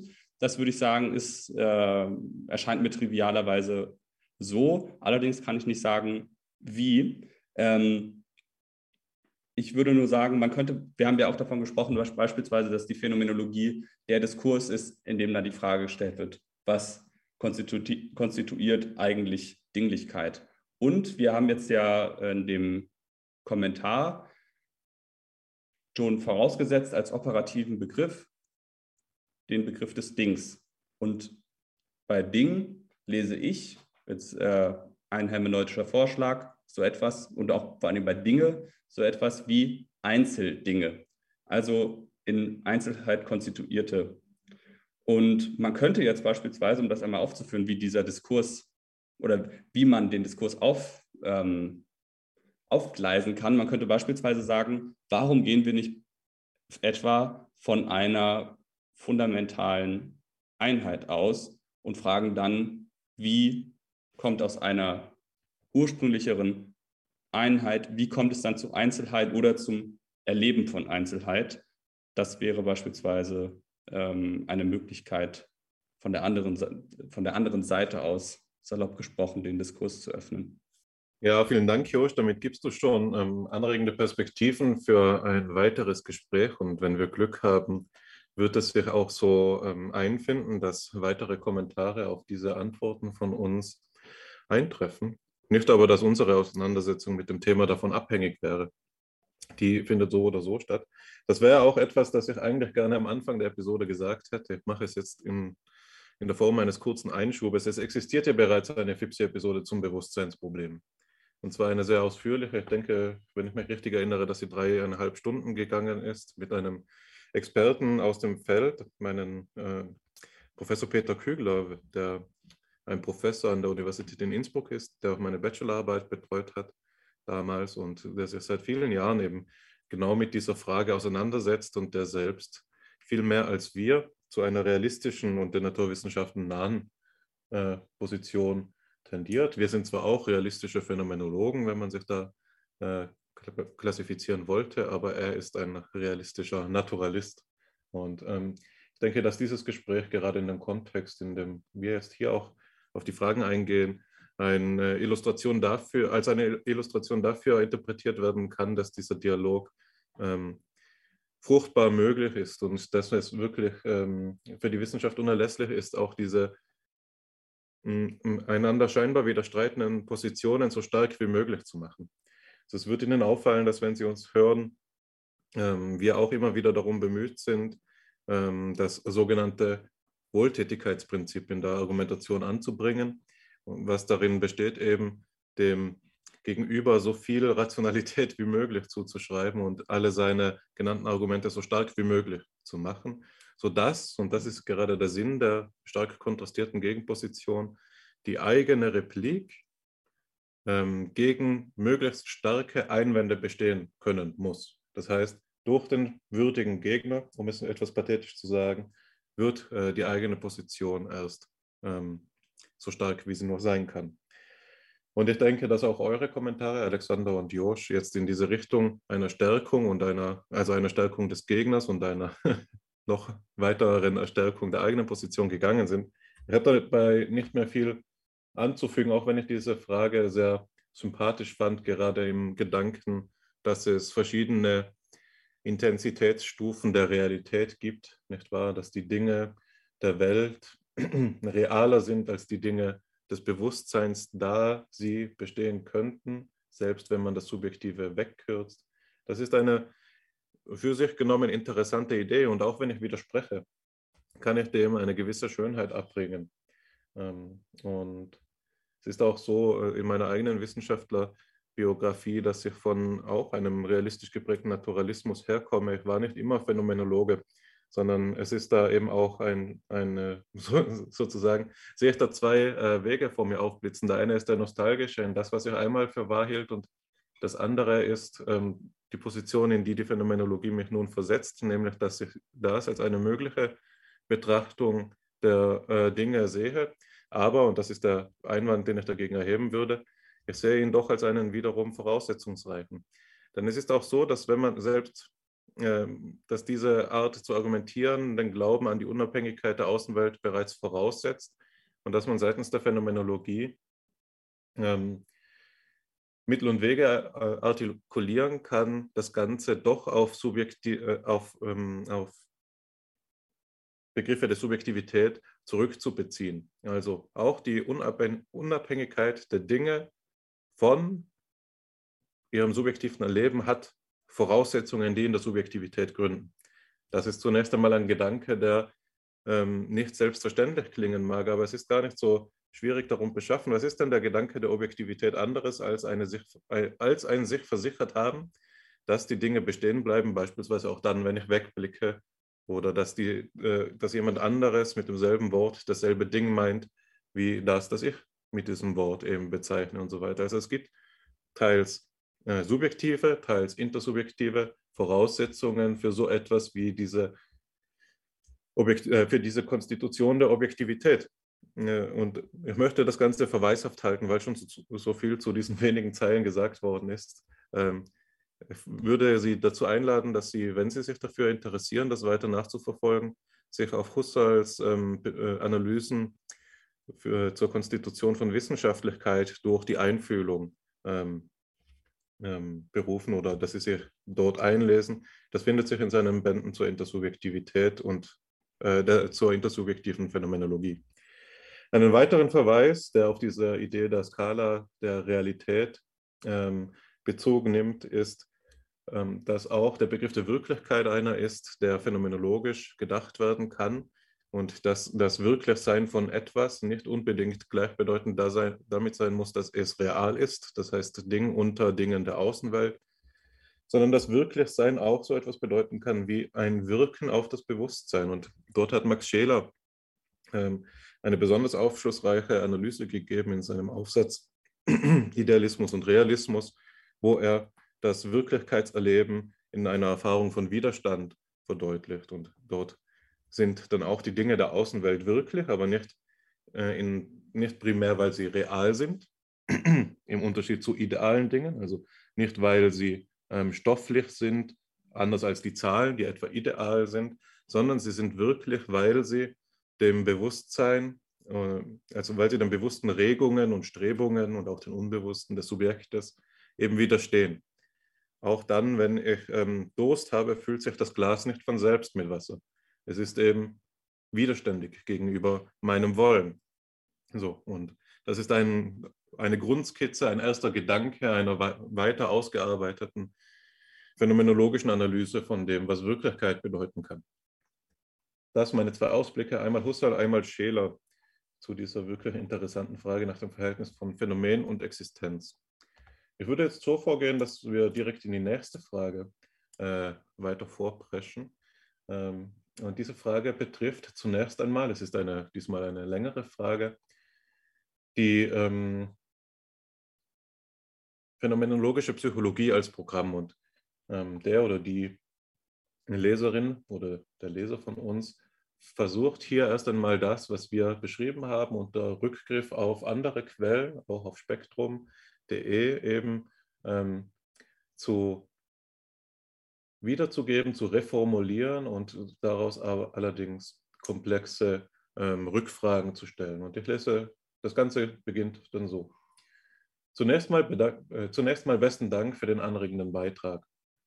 Wenngleich er nach meinem Eindruck schon eine gewisse Übung im Lesen philosophischer Texte erfordert, insbesondere in dem Teil, dem der Abschnitt über die Vereinbarkeit von Naturwissenschaft und Phänomenologie vorausgeht. Kurzer Einschub von mir, dass äh, auch die, das Hören der Podcast-Episode eine gewisse philosophische Vorbildung erfordern wird, ist, glaube ich, spätestens an diesem Zeitpunkt schon etabliert. Ähm, das hat, ist zu einer, auf der einen Seite etwas, wofür wir uns entschuldigen müssen, äh, weil wir vielleicht nicht besser oder pädagogischer sprechen können, aber eben auf der anderen Seite auch etwas, das sich eben aus dem ergibt, was Alexander vorhin die Komplexität des Sachzusammenhangs genannt hat. Also ähm, wenn man eine, eine schöne Analogie, die ich auch von dir kenne, Alexander, ist die, dass wenn man zu einem Philosophen sagt, drück dich einfach aus, man auch zu Dali hätte sagen können, mal dasselbe Gemälde, aber mit drei Farben. Also es ist eben nur äh, so weit möglich dort, wenn man äh, die Sache nicht verkennen will, ähm, ein Entgegenkommen, ein pädagogisches Entgegenkommen äh, an den Tag zu legen, sondern es muss auf beiden Seiten vonstatten finden, vonstatten gehen. Es braucht auch ein Entgegenkommen der Zuhörer und Zuhörerinnen und an dieser Stelle möchte ich da auch an Sie appellieren, dass Sie sich auf uns einlassen, wenn Sie denn dazu gewillt sind. Also das Zitat geht weiter. Etwas geholfen hat mir das Lexikon der Psychologie auf spektrum.de. Wenn ich das also richtig verstanden habe, dann geht es bei der phänomenologischen Psychologie insbesondere um die intentionale Person-Umwelt-Relation. Also im Grunde schlicht um das individuelle, zweckgerichtete, absichtsvolle, bewusste Handeln und Verhalten und wie das am besten untersucht und erforscht werden kann. Dabei hängt dann wohl auch, äh, damit hängt wohl auch zusammen, dass sich die Phänomenologie unmittelbar mit der Frage nach dem Bewusstsein beschäftigt. Im Beitrag wird die Frage gestellt, sind Phänomenologie und Naturwissenschaft vereinbar? Was mich bei dieser Frage irritiert, ist die dargelegte Unterscheidung zwischen Natur- und Geisteswissenschaft. Handelt es sich um einen Unterschied des Gegenstandes, dann widmen sich Naturwissenschaften den physischen, Geisteswissenschaften den psychischen Phänomenen. Nach meinem, aktuellen, nach meinem Verständnis beschäftigen sich die Geisteswissenschaften mit den geistig-kulturellen Produkten des Menschen, Literatur, Sprache, Kunst. Die Philosophie wäre somit keine Geisteswissenschaft. Womit sich dann die Frage, ob es, eine, ob es ein methodologischer Unterschied sei, quasi erledigt hätte. Denn sowohl in der Natur als auch in den Geisteswissenschaften wird, denke ich, sowohl beschreibend als auch erklärend gearbeitet, mit jeweils adäquaten Methoden und jeweils mit dem Anspruch auf Wissenschaftlichkeit. Dass Graumann die Psychologie eine Erfahrungswissenschaft nennt, legt eine andere Deutung der Begriffe Natur und Geist in Zusammenhang mit den Wissenschaften nahe. Nun gut, sei es drum. So ergibt sich die grundsätzliche Antwort auf die Frage, ob die Phänomenologie mit Naturwissenschaft vereinbar ist. Der Begriff der Naturwissenschaft ist selbst voraussetzungsreich und die Phänomenologie hinterfragt diese Voraussetzungen. Fein, aber ich frage mich, wie steht es mit den Voraussetzungen der Phänomenologie? Wer hinterfragt die? Bewusst erlebte Erscheinungen und Sinnesqualitäten kenne ich nur aus eigener Erfahrung. Wie meine Mitmenschen die Welt erleben und erfahren, bleibt mir prinzipiell verschlossen. Ich kenne nur deren diesbezügliche Aussagen. Oder darf Phänomenologie heute nicht mehr als eine philosophische Strömung verstanden werden, bei der es in Teilen um einen voraussetzungslosen Positivismus geht? Hier endet diese, dieser Beitrag, der in seiner Länge und seiner ähm, Detailliertheit schon beachtlich ist und der eben verschiedene Gesichtspunkte äh, zutage fördert, die wir vermutlich einzeln ähm, sondieren müssen und dann behandeln müssen. Zunächst einmal möchte ich äh, hervorheben, dass ich positiv überrascht davon war, wie akkurat die Darstellung von spektrum.de über das ähm, war, was phänomenologische Psychologie bedeuten kann nämlich als eine Untersuchung der intentionalen Person-Umweltstruktur. Ich denke, dass das dem Ganzen schon nahe kommt, wenn es es auch nicht zur Gänze erschöpft. Dass dem nicht so ist, das ist ja gerade, was wir jetzt schon im Vorhinein versucht haben zu illustrieren, nämlich dass die phänomenologische Psychologie als reflexive Wissenschaft nicht nur ähm, auf dieser konkreten Ebene von Person-Umwelt und ihrer Relation sich aufhält, sondern eben auch die eigenen Grundlagen hinterfragt und sozusagen gegründet ist in einem allgemeiner und systematisch gefassten Diskurs der Phänomenologie. Und dass sie eben auch Bezug nimmt auf der anderen Seite auf einzelwissenschaftliche Befundlagen der psychologischen Forschung, experimenteller, empirischer Natur, aber auch äh, alle anderen Arten von empirischer Forschung oder theoretisch-psychologischer Forschung, die dann nochmal konkreter und voraussetzungsreicher sind. Also die phänomenologische Psychologie geht nach meinem Verständnis durchaus und vielleicht sogar primär auf dieser Ebene, wie sie da genannt worden ist, Person-Umwelt, aber nicht nur, äh, und, sondern eben in beide andere Richtungen auch, sowohl ins Konkretere als auch ins Abstraktere. Und dann wurde gesagt, ähm, dass die Problematik von Natur- und Geisteswissenschaften eine ist, die hier von besonderem Interesse ist. Und ich denke, für mich kulminiert das Ganze in dem äh, Beisatz, der einmal auftaucht. Ich zitiere nochmal kurz. Nun gut, sei es drum. Ich denke, dass dieser Beisatz gerade einer ist, der für die wissenschaftliche Herangehensweise an diese Fragestellungen ähm, fatal sein kann. Nun verstehe ich natürlich, dass es sich hier um einen Kommentar auf einen ähm, populärwissenschaftlichen Text handelt, der vielleicht an dieser Stelle auch einfach des Argumentierens müde wurde, weil er auf einen anderen Punkt hinaus wollte. Aber wenn wir jetzt hier die Replik formulieren, müssen wir, glaube ich, genau sein und das ernst nehmen, dass es eben nicht einfach drum äh, sei, dass es nicht einfach von der Hand gewichen werden kann, sondern dass dieser Zusammenhang einer ist, der voraussetzungsreich ist. Und ich glaube, dass ähm, die Argumentationsweise ähm, bis zu einem gewissen Grad das verkennt, worum es uns im Text ging, nämlich gerade herauszustellen, inwiefern für die Phänomenologie Natur- und Geisteswissenschaften eben ein Zusammenhang ist, der eigens thematisiert werden muss. Also die ähm, beispielsweise, wenn man auf die institutionelle Landschaft schaut, wie die Psychologie an welcher Universität wie eingestuft wird, einmal als Geistes- oder als äh, einmal als Naturwissenschaft, dann ist das etwas, das den Phänomenologen zunächst einmal irritiert und äh, zum Fragen bringt. Also es ist nicht so, dass wir diesen Unterschied einfach voraussetzen wollen, aber es ist doch auch so, dass wir ihn in seiner sowohl einmal in seinem philosophisch-sachlichen Gehalt ähm, wertschätzen wollen und Diltai als denjenigen, der ihn eben ähm, eingeführt hat, diesen Unterschied auch ähm, adäquat zitieren und nennen wollen. Aber auf der anderen Seite eben äh, versuchen wollen, wie ist, äh, Mittel und Wege finden wollen, wie es möglich ist, diesen Unterschied zu überwinden. Und gerade das war eine, einer der Sinne von Graumanns äh, Charakterisierung der Psychologie als eine Erfahrungswissenschaft, also Erfahrung als eine Kategorie, die zu dem Unterschied von Geistes- und Naturwissenschaft quer steht, insofern beide Erfahrungen zur Grundlage haben. So kann die Psychologie von ihrem Twitter-Wesen, von ihrem Status als Twitter-Wesen, das eben sowohl das eine als auch das andere sein müsste, befreit werden und auf ein einheitliches Fundament, nämlich das der Erfahrung, gegründet werden. Ähm, des Weiteren ist es so, und ich denke, darauf möchte ich nur kurz verweisen, ohne es im Detail auszuführen, dass wir im Text ja auch darauf verwiesen haben, dass der Unterschied von Natur- und Geisteswissenschaften nicht aus dem Himmel gefallen ist, sondern auf einer Reihe früherer Unterscheidungen fußt und auch zu einer Reihe späterer Unterscheidungen geführt hat. Ähm, Alexander, ich vertraue da darauf, dass du das, ähm, wenn es denn notwendig sein wird, nochmal im Detail darstellst in deinem jüngst erschienenen Buch. Hast du es ja auch ausgeführt.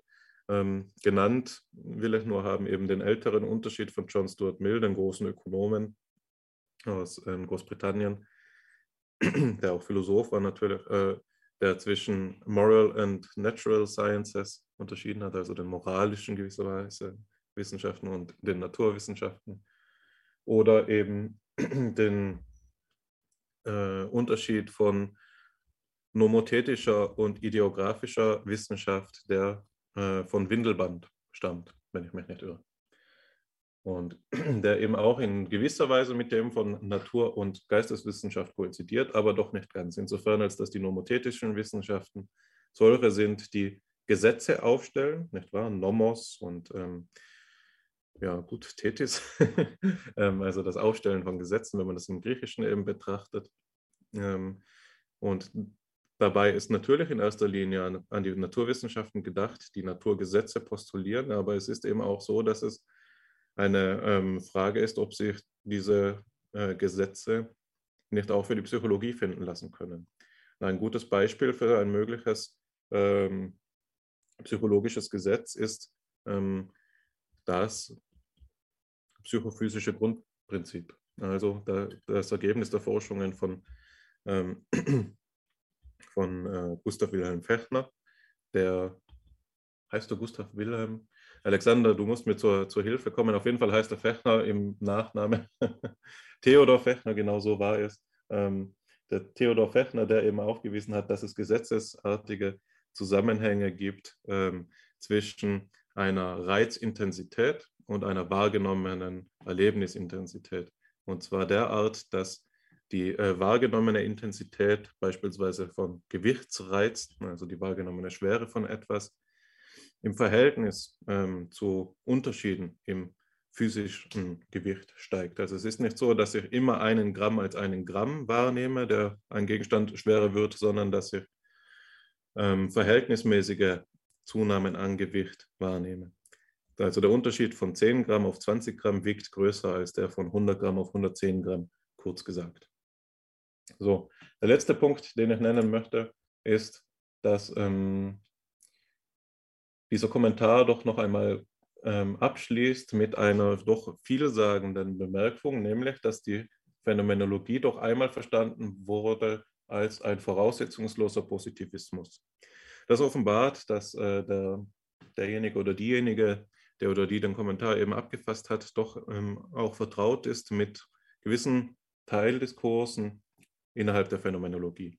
Es gibt in der Phänomenologie diese Debatte darüber, ob sie nun, äh, wer nun denn die eigentlichen radikalen Empiristen sind oder, und ich denke, dass das hier gemeint ist, die radikalen Positivisten sind. Positivismus bedeutet zunächst einmal die Beschränkung auf das, was gegeben ist. Und es gibt verschiedene Ausprägungen, Auslegungen dieses Gedankens.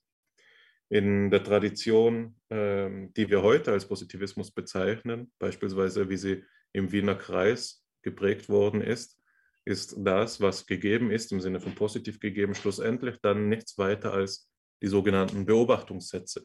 Das heißt leichte und replizierbare, intersubjektiv nachvollziehbare Sätze, die sich auf empirische Sachverhalte beziehen. In der Phänomenologie ist das Gegebene etwas anderes, etwas Komplexeres. Insofern als dass in der Phänomenologie das Gegebene die Erfahrung als Ganze ist. Beziehungsweise noch etwas genauer gesagt, eben die Wesenheiten der Erfahrung äh, sind gegeben.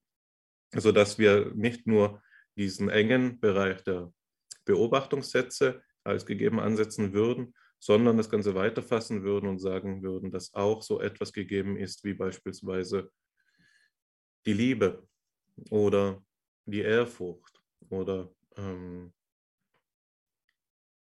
die Literatur. Das heißt, ein sehr viel weiter gefasstes, in sich plural, plurales und sehr reichhaltiges Reich der Erfahrung ist das, was die Phänomenologie als das Gegebene veranschlägt. So, das sind meine drei Kommentare auf diesen ähm, Kommentar, also meine äh, Antworten auf diesen Kommentar, die jetzt schon ein weites Feld aufgemacht haben, aber da ich schon so lange spreche, ähm, vertraue ich darauf, dass eure Kommentare die Lücken, die ich offen gelassen habe, ergänzen wird. Ja, Lücken oder äh, vielleicht schlagen wir auch tiefer in die Kerben, die du schon angesprochen hast. Ähm, also ich finde auch, dass es ein sehr spannender, reichhaltiger Kommentar ist.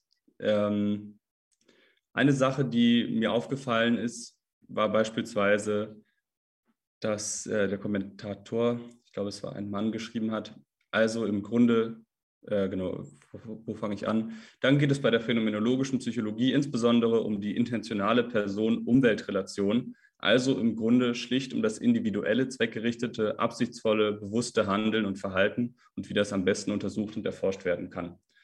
Und das muss den ähm, psychologisch vorgebildeten Lesenden, äh, würde ich sagen, auffallen, denn das sind Begriffe oder äh, das sind Ausdrücke, die nicht im Herzen oder in der Mitte der Psychologie liegen. Also ich würde deswegen sagen, nicht, dass es nicht schlicht ist, sondern eine Psychologie, die beispielsweise den, ein, als Untersuchungsgegenstand das Handeln sich setzt, ist eine Psychologie, die vom Mainstream oder ich finde den Mainstream-Begriff auch ein bisschen problematisch, weil er so ein, so ein, so ein pauschales Abwerten etabliert, aber die von, sage ich mal, von dem von der gängigen äh, akademischen Art und Weise Psychologie zu betreiben, mindestens etwas divergiert. Also die klassische Vorstellung ist, dass die Psychologie Erleben und Verhalten untersucht und ähm,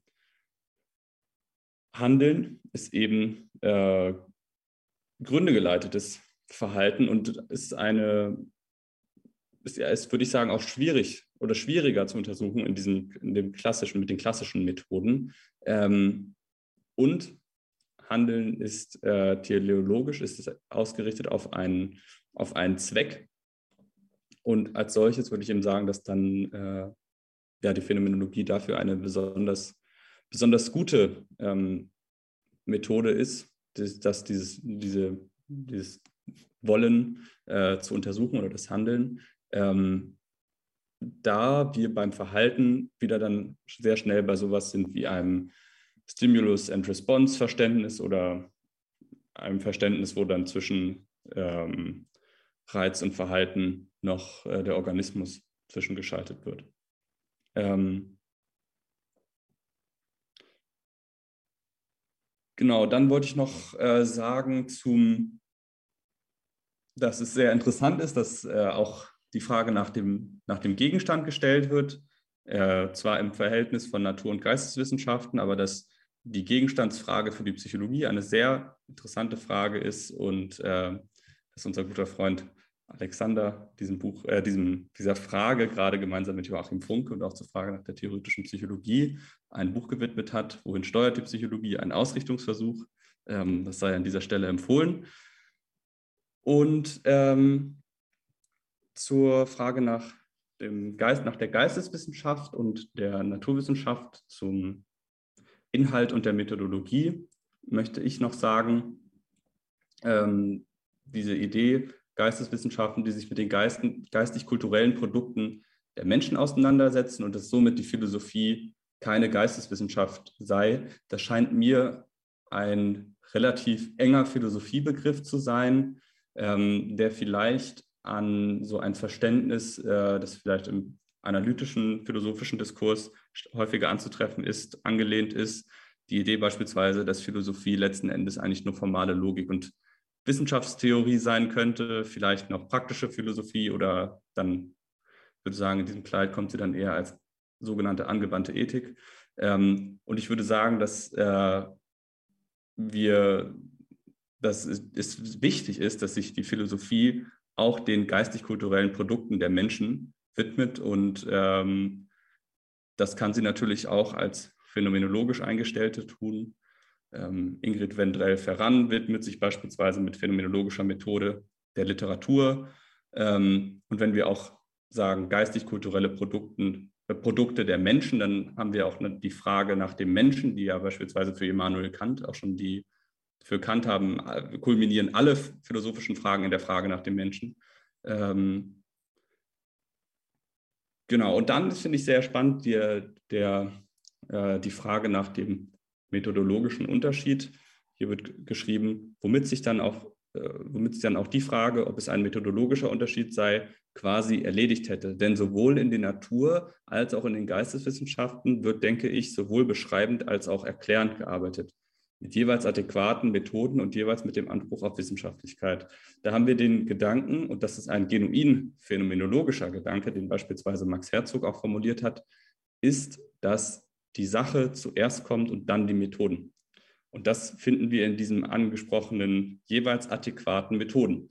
Und dann können wir halt sagen, wir können auch als phänomenologisch orientierte äh, Psychologen Experimente machen und statistische Argumente ins Feld führen. Aber wenn es beispielsweise um die literarische Erfahrung geht ähm, oder um das Wesen des Träumens, dann ist diese Methode vielleicht weniger adäquat.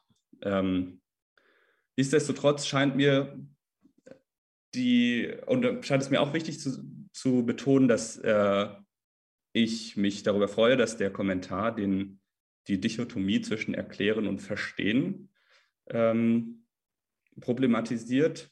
Das kann ich zu einem gewissen Teil oder finde ich zum gewissen Teil auch wichtig. Es gibt ja die letzte FIPSI-Folge, die Jubiläumsfolge von zwei, äh, Jubiläumsfolge 52, widmet sich der psychologischen Beschreibung. Ich würde sagen, es, wenn man äh, sagt, die Psychologie ist eine Naturwissenschaft und dann sagt, und Naturwissenschaften erklären und Geisteswissenschaften verstehen, dann kann das auch ein, ein Verteidigungsmodus sein, die Frage nach dem Gegenstand nicht zu stellen. Deswegen finde ich, ist es wichtig, dass wir diese Dichotomie problematisieren, um phänomenologische Psychologie zu betreiben, die sowohl versteht als auch erklärt.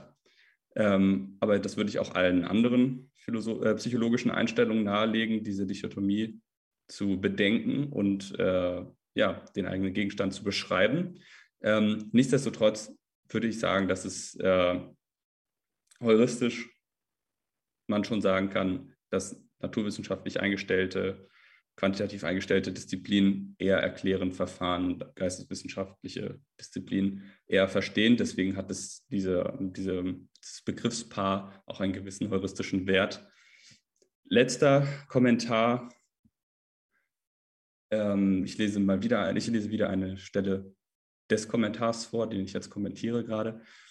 Fein. Aber ich frage mich, wie steht es mit den Voraussetzungen der Phänomenologie? Wer hinterfragt die? Bewusst erlebte Erscheinungen und Sinnesqualitäten kenne ich nur aus eigener Erfahrung. Wie meine Mitmenschen die Welt erleben und erfahren, bleibt mir prinzipiell verschlossen. Ich kenne nur deren diesbezüglichen Aussagen, deren diesbezügliche Aussagen. Ähm, und da ist natürlich meine, wie sagt man, also äh, als Lagerangehöriger, auch wenn man das, diesen Zustand immer kritisch hinterfragen sollte, würde ich natürlich sagen, naja, wer hinterfragt die Phänomenologie? Das machen doch selbstredend die Phänomenologen. Das kann man doch nur aus phänomenologischer Einstellung heraus und nicht aus natürlicher. Das macht es sich auf jeden Fall zu leicht. Wir müssen unsere Argumente in einen gemeinsamen offenen Diskurs tragen und nicht nur in der phänomenologischen Echokammer vortragen. Nichtsdestotrotz kann man aber sagen, dass die Phänomenologie sich maßgeblich auch dadurch auszeichnet, ihre eigene Methodologie zu hinterfragen. Husserl hat äh, beispielsweise Husserl hat der Frage nach der Methodologie der Phänomenologie tausende von Seiten gewidmet.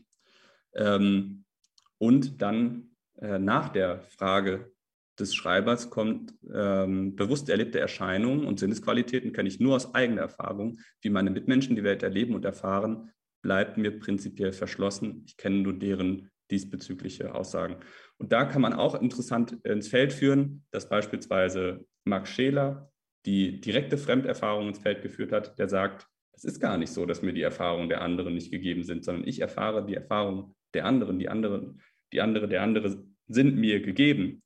Ähm, und man könnte jetzt, das ist nicht, äh, das ist nicht äh, Husserl, wie er leibt und lebt, oder das ist nicht äh, jetzt Husserl irgendwie, wie, wie es ist, sondern man könnte einen gewissen vulgär-Husserlianismus aufmachen und sagen, ja, aber Husserl, bei Husserl, dem, bei dem ist das so, der schreibt äh, die Krise der europäischen Wissenschaften und, ähm, und äh, spricht da lang und breit von der Welt, die mir immer nur als ähm, Welt von uns, von uns Menschen gegeben ist, äh, spricht von der Lebenswelt, ähm, macht Intersubjektivitätsphilosophie und dann am Ende biegt er dann doch wieder aufs transzendentale Ego. Husserl ist doch, Husserl ist doch Solipsist. Ähm, wie gesagt, das ist, ein, äh, das ist jetzt etwas vul vulgär dargestellt, ähm, aber weist doch mal auf die Breite des phänomenologischen Diskurses hin, dass es Leute gibt, die sagen, wir müssen unsere Philosophie oder unsere Methode, phänomenologische Methode betreiben als eine Transzendentalphänomenologie, die in letzter Distanz ähm, auf das, die transzendentale Subjektivität zurückweist, aber dass es auch Phänomenologien gibt, beispielsweise die realistische, realistisch eingestellte Phänomenologie, die den Begriff der direkten Fremderfahrung stark macht. Also kurzum, wir müssen in den gemeinsamen Diskurs treten, auch mit nicht phänomenologisch eingestellten Menschen. Aber ich würde doch sagen, dass es zu Recht untersprechen die tausenden Seiten für sich, dass die Phänomenologie auch sich selber hinterfragt, die eigene Grundlagendiskurs ist. Vielen Dank. Jetzt bin ich an dritter Stelle und ich denke gerade bei den Ausführungen, die du gerade abgeschlossen hast, an eine schöne Passage von Niklas Luhmann. Das ist ein ganz anderer Kontext, aber ich will es auch nur wegen der Passung ähm, darstellen, dass jede anspruchsvolle Theorie dazu in der Lage sein muss, sich selbst zu erklären. Und das gilt für ihn jetzt für Luhmann eben für, den, äh, für die Systemtheorie. Und die Phänomenologie muss natürlich auch Wissenschaftsphänomenologie sein und auch gewisserweise Philosophie der Philosophie kann sie sein. Was jetzt der strittige Punkt ist, ist eben, darf die Psychologie äh, als philosophische Strömung verstanden werden oder nicht? Und das ist schon deswegen schwierig, weil wir in, dieser, in diesem Kommentar jetzt verschiedene Perspektiven auf Wissenschaftlichkeit haben und mir selbst nicht ganz klar wird, inwiefern Philosophie nun verstanden oder nicht verstanden wird. Gemeinhin sagt man, dass Wissenschaft und Philosophie entweder konvergieren oder, oder divergieren. Es gibt die Auffassung, dass Philosophie Wissenschaft sei. Das kennen wir zum Beispiel bei Husserl. Philosophie als strenge Wissenschaft ist ein wichtiger Aufsatztitel. Oder wenn Fichte von der Wissenschaftslehre schreibt, dann meint er die Philosophie. Ähm, die Philosophie kann Wissenschaft sein, sie kann eben aber auch keine Wissenschaft sein, wenn wir an Heidegger denken. Wissenschaft denke nicht. Das ist also eine offene Frage, die man terminologisch verhandeln kann. Und wenn wir jetzt uns einfach mal an das Argumentationsmuster des Autoren dieses Kommentars halten, dann steht hier ja, nach meinem Verständnis beschäftigen sich die Geisteswissenschaften mit den geistig-kulturellen Produkten des, der Menschen. Das ist also genau nach dem Muster, in dem wir es auch in dem Artikel oder in, dem, in unserem Text dargestellt haben, eine Frage, danach, wie wir jetzt diese Dichotomie artikulieren können. Und sie kann auf methodischer Ebene erfolgen, sie kann auf gegenständlicher Ebene erfolgen. Jetzt ist es so, der entscheidende Punkt dabei ist nicht zu sagen, was ist die richtige äh, Definition. Ja, äh, Definitionen sind ja eben von ihrem, von ihrem Wesen, von ihrer Struktur aus etwas, was worum es sich um Setzungen in einem spezifischen Raum handelt, in einem konzeptuellen Raum handelt. Also wir können sagen, wir nehmen die geistig-kulturellen Produkte der Menschen und werfen die geisteswissenschaftlichen ähm, Geister auf äh, die geisteswissenschaftlichen Forscherinnen und Forscher auf dieses Gegenstandsgebiet. Das Problem dabei ist, dass hier schon so etwas wie eine Vorordnung der Gegenstandskategorien angenommen wird. Also es werden die geistig-kulturellen Produkte der Menschen postuliert und denen dann die Geisteswissenschaft zugeordnet. Die Frage ist also, von welchem Standpunkt aus wird diese Vorordnung vorgenommen? Und das ist ja auch der Grund, weswegen wir von Erfahrungswissenschaft geschrieben haben, weil die, äh, diese Vorordnung unterstellt wird und also auch in Frage gestellt werden kann. Und von welchem Standpunkt aus können wir die Vorordnung in Frage stellen? Was ist der Diskurs, an dem wir jetzt sagen können, nach meinem Verständnis beschäftigt sich Geisteswissenschaft mit A oder B oder C? Von wo aus können wir beurteilen, ob diese ähm, Vorordnung nun passend ist oder nicht? Das ist eben nicht eine willkürliche Setzung, sondern es ist ein eigener Diskurs. Und das ist das, das ist die Ebene, auf der man begreifen muss, dass Wissenschaftlichkeit sich selbst ja etabliert. Und dafür gibt es jetzt verschiedene wissenschaftstheoretische Ansätze, zu sagen, das, das ist zum Beispiel eben objektivistisch. Es gibt diese ganzen Klassen und die sind uns zum Beispiel in unserer natürlichen Anschauung ähm, gegeben. Wir haben hier die geistig-kulturellen Produkte und dann haben wir die natürlichen Produkte des Menschen oder wie auch immer man die äh, Auffächerung dieser verschiedenen Termini da vornehmen möchte. Äh, aber das ist eben nur einer von verschiedenen möglichen Zugängen zu dem Begriff der Geisteswissenschaft überhaupt. Deswegen muss ich sagen, argumentationslogisch hängt dieser Kommentar an diesem seidenen Faden, wenn es darum geht, die Differenzierung von Natur- und Geisteswissenschaften anzunehmen, zu sagen, nach meinem geistigen Verständnis beschäftigen sich die Geisteswissenschaften mit den geistig-kulturellen Produkten des Menschen. Und die unmittelbare Rückfrage muss sein, weswegen? Und wenn die Antwort ist, nun, ich setze das eben, dann verliert die Dichotomie ihren Wert. Und das ist eine inflationäre Position, die wir in der Vergangenheit finden, zum Beispiel wenn wir an Wolf Lepeniens äh, Schrift Die drei Kulturen äh, denken. Das ist eben die Sozialwissenschaft, äh, Literaturwissenschaft, Naturwissenschaft. Das, sind, das ist eine andere Differenzierung. Wir haben auch Begriffe wie Humanwissenschaft. Äh, und eben hier haben wir den Begriff Erfahrungswissenschaft. Das sind entweder deflationäre oder inflationäre Verwendungen des Wissenschaftsbegriffs. Die Frage ist, ist das jetzt wirklich Willkür? Können wir das setzen, wie wir wollen? Oder gibt es dafür Kriterien? Und dieser Diskurs muss geführt werden. Was ist Wissenschaftlichkeit überhaupt? Und das ist keine Frage, ähm, die man so ähm, am, am, grünen Tisch verhandeln kann, bei dem man auf dem Reißbrett Linien zwischen den verschiedenen Wissenschaft, vermeintlichen wissenschaftlichen Teilgebieten ziehen kann, sondern das ist ein echter Grundlagendiskurs über die Verfassung der Erkenntnis überhaupt. Der richtige Bezugspunkt für die Frage, wie ordnen wir die Wissenschaften, ist der Begriff der Erkenntnis. Und der muss bestimmt werden. Jetzt haben wir gesagt, wir können die äh, gegenständliche Bestimmung vornehmen oder wir können die methodologische Bestimmung vornehmen. Die methodologische wäre beschreibend oder erklärend. Aber dahinter steckt eben die Frage, wie ist Erkenntnis überhaupt strukturiert? Ist Erkenntnis domänenabhängig, sodass wir sagen würden, ja, physische oder psychische Phänomene, das wäre eben so etwas wie bei Dilthey oder bei Brentano. Die würden sagen, physische Phänomene sind nur mittelbar, psychische Phänomene sind unmittelbar. Die qualitative Differenzierung ist eine Bestimmung der Erkenntnis. Die Erkenntnis ist entweder mittelbar oder unmittelbar und daraus ergibt sich die Unterscheidung von Geisteswissenschaften oder Naturwissenschaften. Wenn wir die Differenzierung beschreibend oder erklärend nehmen, dann ist der Umstand ganz analog zu der Unterscheidung zwischen äh, psychischen und physischen Phänomenen. Denn beschreibende Wissenschaften erschöpfen ihren Gegenstand in der bloßen Beschreibung, insofern als es hier nicht erforderlich ist, Kausalität zu postulieren. Und das ist schwer zu begreifen, wenn wir jetzt einfach nur aus unserer gegenwärtigen, in unserem Kulturkreis vorherrschenden naturalistischen Denkweise da herantreten. Aber in einer kantianischen, postkantianischen Denktradition ist es eben so, dass Immanuel Kant gesagt hat, dass Kausalitätsannahmen nur sekundär zugeschrieben werden. Kausalität ist nicht so etwas wie der Urgrund alles Seins, sondern Kausalität ist etwas, was nur vermittels eines Subjekts ausgesagt werden kann.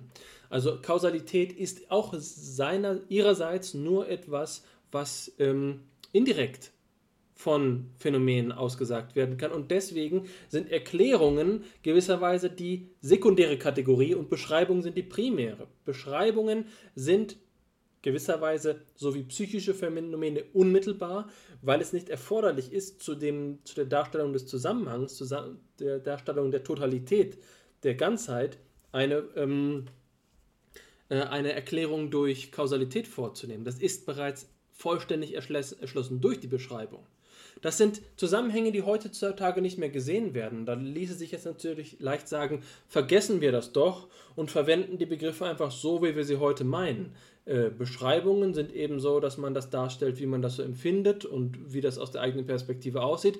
Aber Erklärungen sind dann die Mechanismen und da, aber so einfach ist es auch nicht, ja. Und die, die Problematik, die eben aus, dabei besteht, ist, dass das ver, ähm, verwaschen ist, dass, dass das verwischt wird. Äh, diese Differenzierung, die wir heute über die exakten Naturwissenschaften und implizit dann eben die nicht exakten Geisteswissenschaften haben. Das Problem, was sich daraus ähm, ergibt, ist eben, dass äh, wir unterstellen, dass der Begriff der Exaktheit in irgendeiner Weise mit, ähm, mit einer kausalen Darstellung redundant wäre. Und so einfach ist es eben schlicht und ergreifend nicht. Man muss erstmal sich darüber klar werden, welchen Status Kausalität in der Erkenntnis hat. Und deswegen äh, ist die Einteilung von Wissenschaften nach vermeintlichen Gebieten, nach Gegenständen oder nach Methoden eben keine Frage von Gutdünken oder von Zuweisung von vermeintlichen Strukturen, sondern wann immer man diese Begriffe verwendet, bezieht man sich indirekt immer gleich mit auf den Versuch, Wissenschaftlichkeit an Erkenntnistheorie zu binden. Die wesentliche Entwicklung des 19. Jahrhunderts war eben die postkantianische, zum Beispiel neokantianische Wendung hin zur Erkenntnistheorie. Und das, der Begriff der Geisteswissenschaft, Naturwissenschaft stammt aus diesem Zusammenhang, den Versuch, die Erkenntnismöglichkeiten der Wissenschaften zu bestimmen. Und ähm, wenn man jetzt an, de, an die Stelle dieses, dieses Kurses sozusagen ein, eine austauschbare ähm, Setzung stellt, hat man das Problem, dass man den Diskurs aus den Augen verliert. Ich kann nur dafür plädieren, äh, plädieren Entschuldigung, diesen Diskurs mit zu berücksichtigen. So viel will ich jetzt erstmal zu diesem Kommentar sagen. Wir können auch gerne gleich weitergehen. Ich will nur noch an einer Stelle etwas ergänzen. Und das ist eben der schöne Begriff Intentionalität. Wenn wir hier diesen Begriff intentionale Person-Umwelt-Relation haben, ist es ein Begriff, der tatsächlich von Graumann und Metro stammt, der in ihrem Text 1977 verwendet wird, aber auch an verschiedenen anderen Stellen spricht Graumann schon vorher in seiner Schrift über die Perspektivität von 1961 über ähm, die Mensch-Umwelt-Beziehung und Max Herzog wiederholt diesen Begriff. Also es ist tatsächlich so, wie Hannes gesagt hat, sehr schön zu sehen, das Spektrum hier die klaren Bezüge hat, ähm, um, um das äh, darzustellen. Aber es ist doch so, dass diese Graumann-Schule die Intentionalität so in den Mittelpunkt stellt, dass andere Standpunkte innerhalb der Phänomenologie, bei der Intentionalität keine so große Rolle spielt, wie zum Beispiel in der realistischen Phänomenologie, ähm, etwas beiseite geschoben wird. Zugleich will ich aber, und das ist das, worauf ich hinaus möchte, nochmal sagen, was es mit Intentionalität auf hat und das finden wir auf sich hat und das finden wir schon bei Thomas von Aquin, der eben zwei verschiedene Begriffe der Intentio kannte. Intentio einmal als die ähm, Art und Weise der Absicht oder Tendenz. Man kann auch sagen Richtung oder Ziel. Das ist das, was wir heute auch mit Intention oft meinen, wenn wir psychologisch darüber sprechen, also die Absicht Erklärung.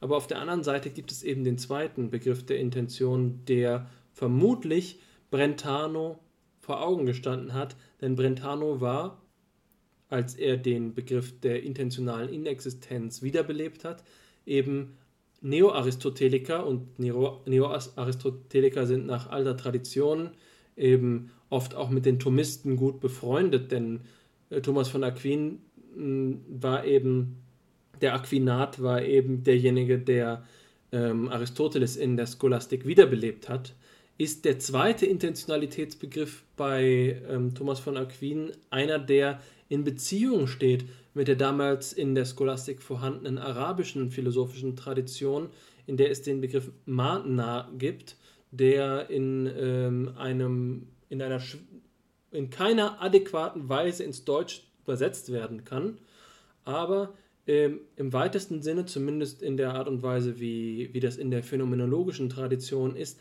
die wesentliche Beziehung betrifft. Also eine Beziehung, die auf die Struktur, auf die äh, Struktureigenschaft hinaus möchte. Es ist nicht die Absicht, sondern es ist eine Beziehung, die mh, mm, invariat ist, die dauerhaft ist, die, ähm, die äh, also beständig und ähm, aus den Ideen selbst stammend ist. Das ist das Problem mit dem Begriff der Intentionalität. Wir haben beides. Und bei Husserl finden beide Begriffe zueinander. Die Intentionalität ist eine Gerichtetheit, aber es ist nicht eine absichtliche Richtung. Wobei auch das wieder diskutiert werden kann.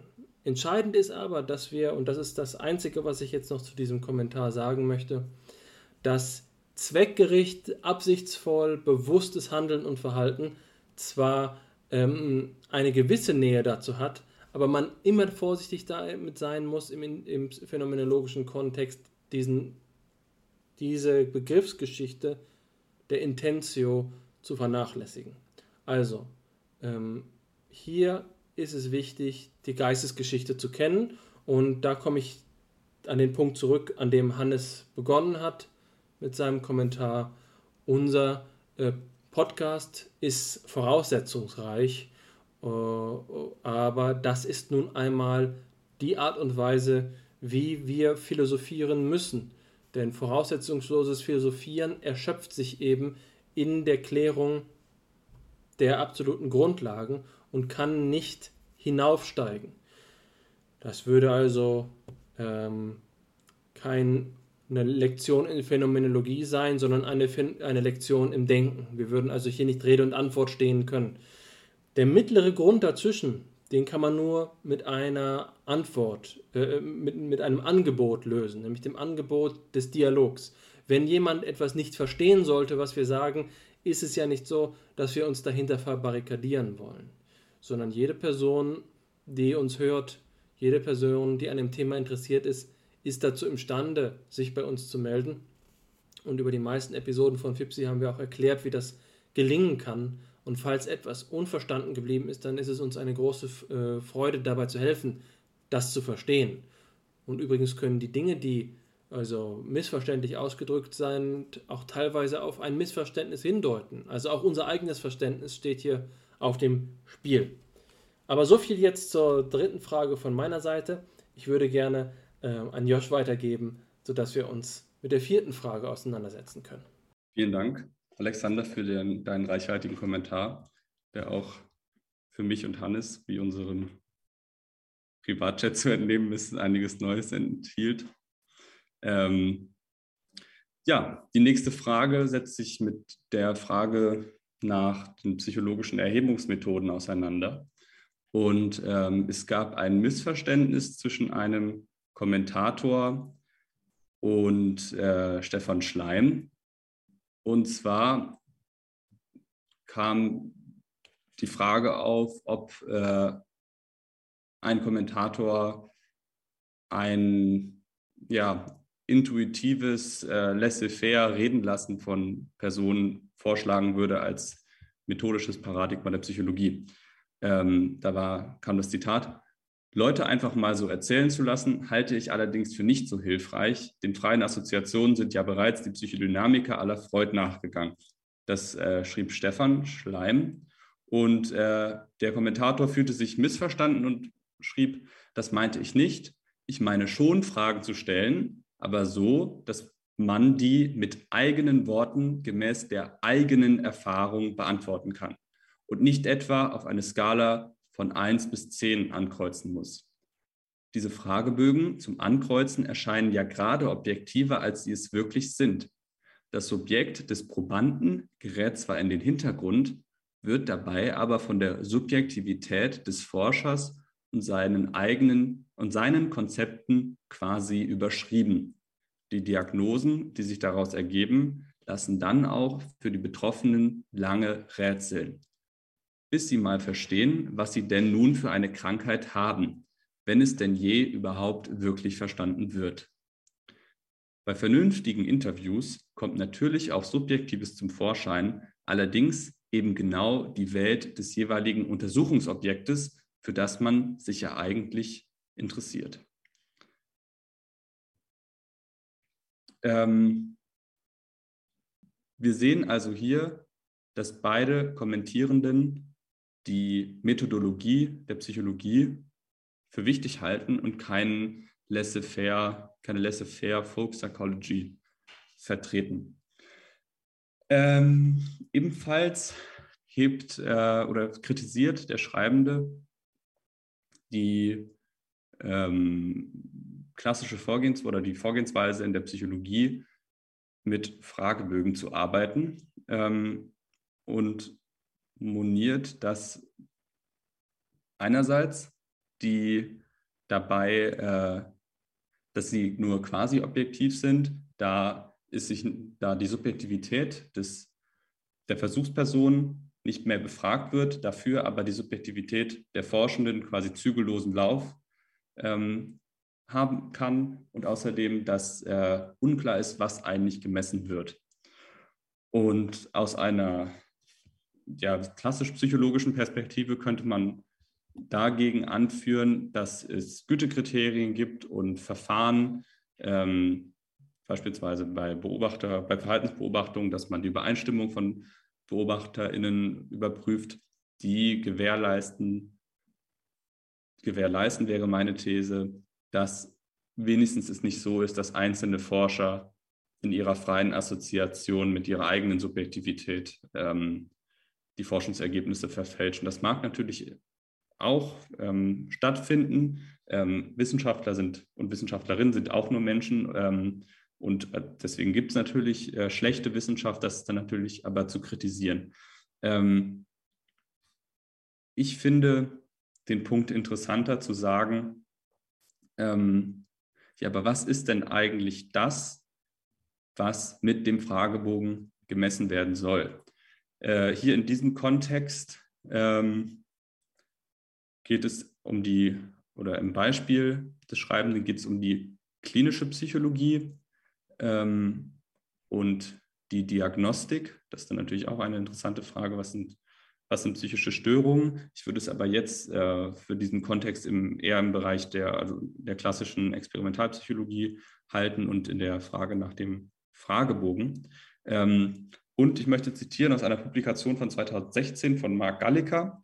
Ähm, auf der Seite 222 äh, fortfolgende finden wir einen Text über das Operationalisierungsproblem. Er sei allen Lesenden ans Herz gelegt. Ich möchte ähm, kurze äh, Verweise äh, zitieren. Galliker schreibt, die experimentell ausgerichtete kognitive Psychologie, die von Darwins monistischer Evolutionstheorie weitgehend abstrahiert, handelte sich mit ihrem Dualismus mentales, körperliches Verhalten ein Operationalisierungsproblem ein, für das sich bis heute keine Lösung abzeichnet. Seit dem Übergang vom Behaviorismus zum Kognitivismus wurden in der Psychologie auch Inhalte untersucht, die über das Verhalten hinausgingen und als kognitive, mentale oder lediglich logisch vermittelte Inhalte verstanden wurden. Doch in methodologischer Hinsicht hatte das behavioristische Paradigma weiterhin Bestand. Nur das Verhalten selbst ließ sich direkt empirisch erfassen und überprüfen. Die eigentlichen psychologischen Inhalte der kognitiven Psychologie konnten ausschließlich im Sinne hypothetischer Konstrukte formuliert werden. In einem weiteren Schritt mussten sie in eine Beobachtungssprache übersetzt, respektive operationalisiert werden. Die besondere Art von Operationalisierung, welche die kognitive Psychologie erfordert, kann als Achillesferse des kognitionspsychologischen Paradigmas bezeichnet werden. Die Frage ist, was, was, ist der, was, was untersucht die Psychologie?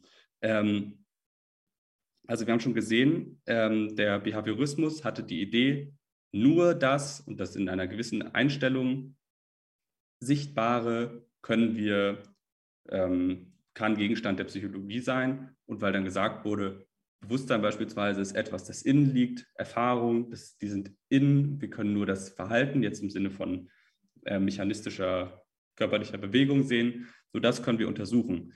Und dann kam aber Kritik am Behaviorismus auf, beispielsweise durch Noam Chomsky.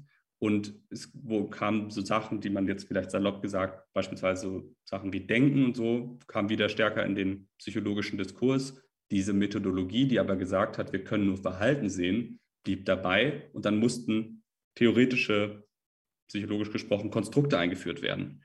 Ähm, und die Operationalisierung ist jetzt die Frage, wie können wir diese theoretischen Sachverhalte numerisch untersuchbar machen? Und dann kann man beispielsweise sagen, ja, was, äh, wie, wie, kann ich jetzt Angst untersuchen? Äh, beispielsweise, indem ich diesen Fragebogen konzipiere, der Angst messen soll. Und messen soll ist jetzt das Wichtige, weil ähm, Gallica einen Standpunkt von ähm, Gardenne einführt, der sagt, Operationalisierung sind Hypothesen. Es ist eine Hypothese, es ist eine Annahme, dass mein Fragebogen, mein Indikator für das, was ich lieber Begriff nennen, nennen möchte, als Konstrukt. Man kann natürlich auch sagen, ist vielleicht auch nicht mal ein Begriff oder ist es ein Begriff, den wir für Erfahrung haben? Ist der Gegenstand der Psychologie Erfahrung? Ich würde sagen, es ist einfach noch ein offener Diskurs. Ähm, aber für das, was Konstrukt genannt wird, wir haben den Indikator für das, für das sogenannte Konstrukt. Und jetzt dann ist die Frage, oder dann ist gerade die Frage, misst mein Indikator das, was er messen soll? Und das ist eben eine Hypothese. Das Problem ist, dass ähm, die, also die Psychologie versteht sich als Hypothesen ähm, prüfende Wissenschaft. Allerdings ist es so, dass die, die ähm, wir erst Hypothesen prüfen können, wenn wir die Operationalisierung schon haben. Natürlich wir, gibt es auch Verfahren, die die Operationalisierung plausibilisieren sollen. Doch wir können die Operationalisierung ermöglicht die Forschung erst. Und in diesem Sinne sehen wir eigentlich, dass es theoretische Arbeit braucht. Ähm, Gallica schreibt weiter, ähm, nach Gardner haben Operationalisierungen einen hypothetischen Charakter. Eine Aussage, die zum Beispiel behauptet, dass ein psychischer Zustand sich in einem bestimmten Verhalten manifestiert oder dass eine experimentelle Manipulation in einem bestimmten psychischen Vorgang auslöst, ist eine Hypothese, die wahr oder falsch sein kann und deshalb der Validierung bedarf. Das war jetzt ein Zitat von äh, Gardenne. Jetzt schreibt Gallica, Operationalisierung werden jedoch gerade deshalb vorgenommen, um hypothetische Konstrukte überhaupt empirisch überprüfen zu können. Wenn es sich nun bei diesen Operationalisierungen ebenfalls um Hypothesen handelt, ergibt sich folgendes Problem. Jede Überprüfung einer Hypothese führt zu einer neuen Hypothese, die ebenfalls überprüft werden müsste. Ein solcher im Prinzip unendlicher Regress wird in der Regel umgangen, indem das theoretische Konstrukt als Funktion der Operationalisierung und die Operationalisierung als Funktion des Konstruktes aufgefasst wird. Falls aber nicht in dieser Weise zirkulär gearbeitet, respektive argumentiert wird, bleibt nur der Abbruch des Verfahrens oder der Rückzug auf die Ebene der Operationalisierung, was die Aufgabe jedes theoretischen Anspruchs bedeuten würde.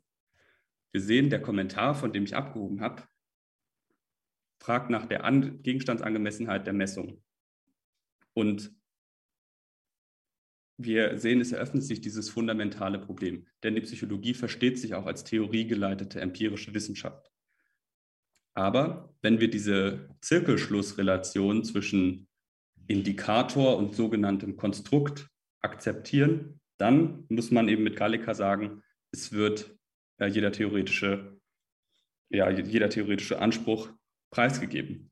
Und da würde ich jetzt sagen, wir brauchen eine theoretische Psychologie der Operationalisierung und wir brauchen eine theoretische Psychologie, um ja letzten Endes einem, um der dem gerecht zu werden, dass der Anspruch der Psychologie ist, eine äh, theoretisch geleitete Disziplin zu sein. Äh, kurzer Nachtrag, damit es nicht im, nicht im äh, Offenen hängt. Äh, Gallica schreibt noch vieles Interessantes. Dieses Buch ist die Psychologie eine Wissenschaft, sei wirklich jedem ans Herz gelegt. Ähm, Gallica schreibt aber, ähm, dass sich daraus ergibt, dass Einzelhypothesen nicht wirklich prüfbar sind, weil sie eben diesen, äh, diesen logischen Zirkelschluss eingeht und weil die Operationalisierung einen nicht reflektierten logischen Zirkelschluss eingeht. Aber es können Entscheidungsexperimente durchgeführt werden, die äh, Theorien gegeneinander testen und somit vertritt er, dass in der Psychologie, in der kognitionspsychologischen Forschung ähm, relativer Wahrheitsgehalt gefunden werden kann.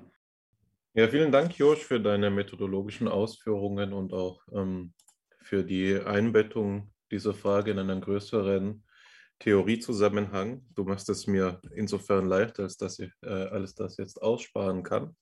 Und ich möchte mich bei dieser Frage tatsächlich ähm, kurz halten und auf nur einige wenige, verhältnismäßig überschaubare, wenn ich an meine früheren Beiträge denke, ähm, Punkte eingehen. Das eine ist ähm, zunächst einmal, dass ähm, ich einen Unterschied stark machen möchte zwischen Exaktheit und Strenge einer Wissenschaft. ähm, warum möchte ich darauf zu sprechen kommen? Das ist, weil hier im ersten Paragraphen schon die Vorstellung auftaucht, dass wenn die Psychologie phänomenologisch vorgehen würde, sie sich auf ein Leute einfach so erzählen lassen, erzählen lassen ähm, hinauslaufen würde. Ich denke, dass das eine ungerechtfertigte ähm, Beschreibung dessen ist, worum es in der Phänomenologie geht und gehen kann. Und ich denke, dass das bisher Ausgeführte dafür schon indikativ ist, dass dem eben nicht so ist. Also die Phänomenologie versucht selbstverständlich auf allen Ebenen der psychologischen Forschung Positionen zu entwickeln und äh, selbst über diese im engeren Sinne empirischen äh, beispielsweise selbst im, im, engeren Sinne psychologischen Themen hinaus philosophische ähm, Themen, äh, Komplexe noch aufzuarbeiten. Also die Phänomenologie ist eine vollständige Denkströmung, die sich sowohl in experimenteller Forschung als auch in Fragebogen- oder Interviewforschung niederschlagen kann und eben auch in allen übrigen Forschungsarten und Richtungen. Nun ist der Umstand, dass ähm, die Phänomenologie gerade im wissenschaftlichen Diskurs der Psychologie eine nachgeordnete Rolle spielt, eben ähm, auch darin wiederzufinden, dass zum gegenwärtigen Stand viele gerade methodologische Arbeiten, die aus anderen Denkschulen stammen, weiterentwickelt sind. Hm, das ist aber zunächst einmal ein soziologisches Faktum. Das hat damit zu tun, dass der Großteil der Forschenden der psychologischen Wissenschaft eben anderen Denkansätzen anhängen. Und vor allen Dingen ist äh, einmal festzuhalten auch, dass es nicht immer schon so war. Wenn wir an die ähm, so fruchtbare denkgeschichtliche Zeit der, am Übergang vom äh, 19. ins 20. Jahrhundert denken, dann standen, standen dort die Dinge anders. Die, erstens die Philosophie und zweitens die Phänomenologie hatte einen ganz anderen Stand und hat sich beispielsweise dadurch verdient gemacht, auch ähm, den Psychologismus zu kritisieren und so den ähm, nicht rein naturwissenschaftlich verfahrenen Wissenschaften wieder auf ein ähm, festes Fundament zurückzuhelfen. Zu dieser Zeit war es eben so, dass Phänomenologen auf die verschiedensten Wissenschaftsgebiete Einfluss genommen haben. Und das gilt für die Sozialwissenschaften, wenn wir an Alfred Schütz denken, ähm, wie auch für die Psychopathologie, also die klinische Psychologie, wenn wir an den Wirkkreis beispielsweise von Max Scheler denken, also Erwin Strauss oder Minkowski von Gebsattel und so weiter. Ähm, es ist eben so, dass es da gewisse tiefschürfende Veränderungen in der Forschungslandschaft gegeben hat, die ähm, intim verwoben sind mit den weltgeschichtlichen Ereignissen, vor allen Dingen den Weltkriegen, aber auch weniger dramatischen Ereignissen, die dann dazu geführt haben, dass äh, die, der Status der Phänomenologie sich eben gewandelt hat und die Psychologie, um das Wort von Alexandre Metro, das du, Alexander, immer wieder auch verwendest, hier anzubringen, ähm, amerikanisiert wurde. Und das bedeutet, dass sie auch in den im Jasperschen Sinn weltanschaulichen Rahmen Amerikas oder der amerikanischen Psychologen eben gerückt worden ist, der sich vor allen Dingen, um es kurz zu sagen, durch Naturalismus und durch seinen Pragmatismus auszeichnet. Das heißt aber nicht, und ich denke, dass das äh, schon von vornherein klar wird, wenn ich hier historisch argumentiere, dass das unwiderruflich so sein muss oder gar in der Sache angelegt wäre, dass man auf diese Art und Weise über die Psychologie oder über die Psyche als ihrem Gegenstand eben nachdenken müsste. So, und wenn ich mich jetzt da äh, ausführen höre, bemerke ja schon wieder, dass ich äh, meinem eigenen Vorsatz, mich hier kurz zu halten, entgegenarbeite. Ich wollte nämlich auf den Unterschied von exakter und strenger Wissenschaft äh, zu sprechen kommen. Das ist ein Unterschied, der in vielen verschiedenen Kontexten auftaucht, aber der für den Martin Heidegger in Was heißt Denken ein für mich besonders eindrückliches Beispiel entwickelt hat, wo er eben sagt, dass wir, wenn wir die Mathematik mit der oder die mathematisch verfahrene Naturwissenschaft, das ist für das Beispiel einerlei, mit beispielsweise der historischen Forschungsrichtung vergleichen, dass wir nicht dem Vorurteil anheimfallen dürften, äh, als ähm, zu urteilen, dass die historische Wissenschaft weniger streng wäre als die mathematisch verfahrene Wissenschaft. Beide sind streng, beide Verfahren methodengeleitet, ähm, über Forscherinnen-Generationen hinweg entwickeln sie Themen und so weiter und so fort. Der Unterschied besteht in erster Linie in der Exaktheit der dort möglichen Erkenntnis. Und diese Exaktheit ist, so Heidegger, ähm, durch viele Faktoren bedingt. Zum einen, und das ist das, worauf ich hinaus möchte, eben durch den Gegenstand. So, jetzt sind die Gegenstände, die für mathematische Methoden zugänglich sind, diejenigen, die in der größten Exaktheit erkannt werden können, aber zugleich auch eben Gegenstände, die besonders einfach sind. Und, und einfach bedeutet hier nicht leicht zu verstehen, sondern die äh, verhältnismäßig wenige ähm, Eigenschaften aufweisen. Das heißt, sie sind in sich weniger komplex im Sinne von vielfältig als die Gegenstände beispielsweise in der historischen Forschung. Wenn ich jetzt eine, äh, den Hergang eines Krieges vergleiche mit der Parabel eines Wurfgeschosses, dann muss man nicht lange dafür argumentieren, um einsehen zu können, dass der Krieg als Gegenstand historischer Forschung um Welten ähm, komplexer und anspruchsvoller zu beforschen ist, dass die geringere Exaktheit der Erkenntnis hier eben gegenstandsangemessen sein kann. So, dann möchte ich darauf zu sprechen kommen, äh, dass hier ja so gewisserweise eine Kritik des Fragebogens vorgetragen wird und äh, das ein Unterfangen ist, das mir zutiefst sympathisch ist.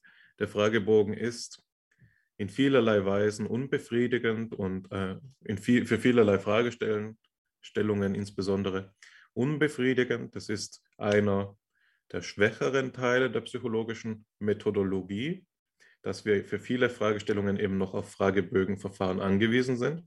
Das steht außer Zweifel. Dennoch ist der Fragebogen kein Strohmann. Also die Fragebogenforschung ist auch nicht äh, nur ein, das Gebiet, wo die Psychologen vielleicht ihre einfacheren Geister hin äh, abschieben würden. Ganz im Gegenteil ist es so, dass auch die Fragebogenforschung bemerkenswerte Fortschritte verzeichnet, äh, zu verzeichnen hat und eben wichtige Erkenntnisse zutage gefördert hat. Wenn wir nur daran denken, ähm, die gesamte Evaluationsforschung beispielsweise, die in sehr hohen Volumina, das heißt in sehr hohen Ausfertigungsraten, beispielsweise nach jedem Seminar an der Universität durchgeführt wird oder aber an Firmen oder bei Supermärkten und so weiter und so fort. Dort ist der Fragebogen ein Instrument, das zu einer ungemein hohen Transparenzsteigerung der äh, entsprechenden Interventionen, sei es nun die Lehre, sei es nun die Produktentwicklung, was auch immer geführt hat. Und der Fragebogen ist hier eben etwas, das es ermöglicht, sehr demokratisch zu forschen, einen jeden Beteiligten eines Prozesses zu Wort kommen zu lassen, aber eben auf Kosten dieses Punktes, der hier auch in die Kritik gezogen wird, der Wiedergabe des Nuancen, der qualitativen Beschaffenheit, der wirklichen Ansicht der Befragten. Also was hier stattfindet, ist selbstverständlich, wie für viele quantitativ verfahrende Forschung. Denke hier an quantitative Fragebögen, weil das Beispiel der Skala von 1 bis 10 genannt wird, dass hier die Versuchsperson gewisserweise verkürzt wird auf, um es mit Klaus Holzkamp zu sagen, eine Normperson. Und genau das zu sehen ist, ähm, einen Punkt zu identifizieren, an dem die Phänomenologie weiterzudenken gestattet. So, das ist ein Punkt, ähm, der beispielsweise auf den großen Themenkomplex, den ich jetzt nur anreißen werde, weil wir ihn bei FIPS ja auch schon en Detail verhandelt haben, der Alterität hinweist. Die Alterität bedeutet, dass das Anderssein des anderen selbst thematisch werden kann. Das heißt, dass wir, wenn wir einen Fragebogen durchführen, dem anderen gewisse vorgefertigte ähm, Antwortmöglichkeiten präsentieren und dadurch die Möglichkeit auf sein Anderssein können verkürzen. Also man kann sich in einer Fragebogenstudie nicht frei, sondern nur angepasst verhalten. Und die Phänomenologie ist jetzt ein diskursives Feld, das es gestattet, darüber hinauszugehen, insofern, als dass sie eine äh, Phänomenologie der Alterität ähm, möglich macht. Das heißt, wir, man kann hier Fragen stellen, wie es äh, Fragebögen anders strukturiert sein müssten, damit sie alteritätssensibler werden. Burkhard Liebsch sagt in einem Vorwort zu einem Aufsatz, zu einer Aufsatzsammlung von Paul Ricoeur, wo er Levinas Buch ähm, Totalität und Unendlichkeit kommentiert, dass eines der wichtigsten Werke der Alteritätsphilosophie ist, dass es Max Scheler war, der als erster in seiner Sympathieschrift 1913 die Wendung des anderen als anderen angebracht hat. Und somit haben wir schon eine, einen historischen Beleg dafür, dass die, die, dass die Phänomenologie nicht nur ein Problembewusstsein für diese Problematik, wie sie hier im Kommentar aufscheint, ähm, aufweist, sondern dass sie gar diejenige Denkungsart ist, die das Problembewusstsein geschaffen hat.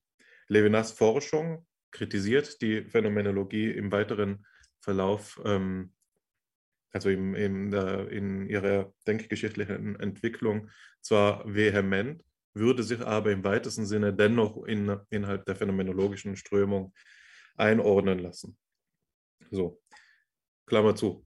Das ist ein sehr anspruchsvolles äh, Feld und es verweist auf den jetzt auch für die in der theoretischen Psychologie äh, dezidierter verhandelten äh, Problemkontext der Quantifizierbarkeit des Psychischen.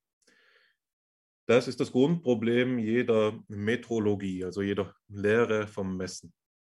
Ähm, Alexander, ich vertraue darauf, dass du dazu gleich noch etwas sagen wirst. Das ist ja wieder eines deiner Steckenpferde. Aber die Quantifizierbarkeit des Psychischen, so viel möchte ich nur vorwegnehmen oder dir vorbereiten, ist eben ein Problemkontext, der darauf abzielt, dass das Psychische anders wie andere Gegenstände vielleicht gar nicht quantifiziert werden kann. Das heißt, vielleicht ist jeder Fragebogen oder jede quantifizierende Forschung, die jemals durchgeführt wurde, wenn sie denn psychologisch sein soll, verfehlt. Nämlich dann, wenn wir diese Frage verneinen. Und tatsächlich war es so, dass es sehr einflussreiche äh, Denkerinnen und Denker der Denkgeschichte gab, die diese Frage verneint haben. Zuvorderst vermutlich Immanuel Kant. Immanuel Kant sagt, die Psychologie als die Wissenschaft vom inneren Sinn hat nur die Dimension der Zeitlichkeit verfügbar, da er eben den inneren Sinn als den Sinn der Zeit beschreibt. Ähm, und dass diese Eindimensionalität der Psychologie folglich nicht dazu taugt, dass die Psychologie Messungen durchführen kann. Die Messung verbraucht zwei Dimensionen. Eine Variable wird auf die andere abgebildet. Ähm, und das äh, war sozusagen denkgeschichtlich so etwas wie ein Todesstoß für eine strenge Wissenschaftlichkeit der Psychologie.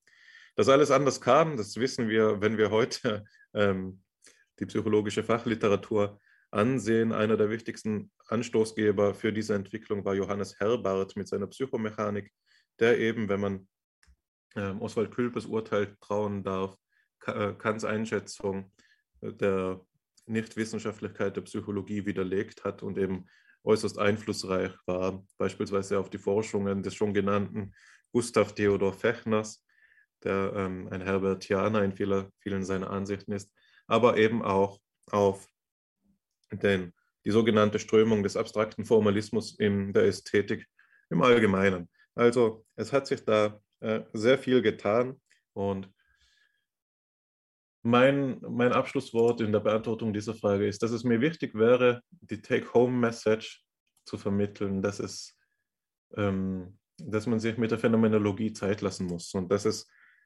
falsch ist, sie auf etwas runterzubrechen, das dann auf Introspektion hinausläuft. Also ich schaue mal, wie ich mich fühle oder auf legere Alltäglichkeit. Ich frage mal jemanden, wie das so für ihn ist.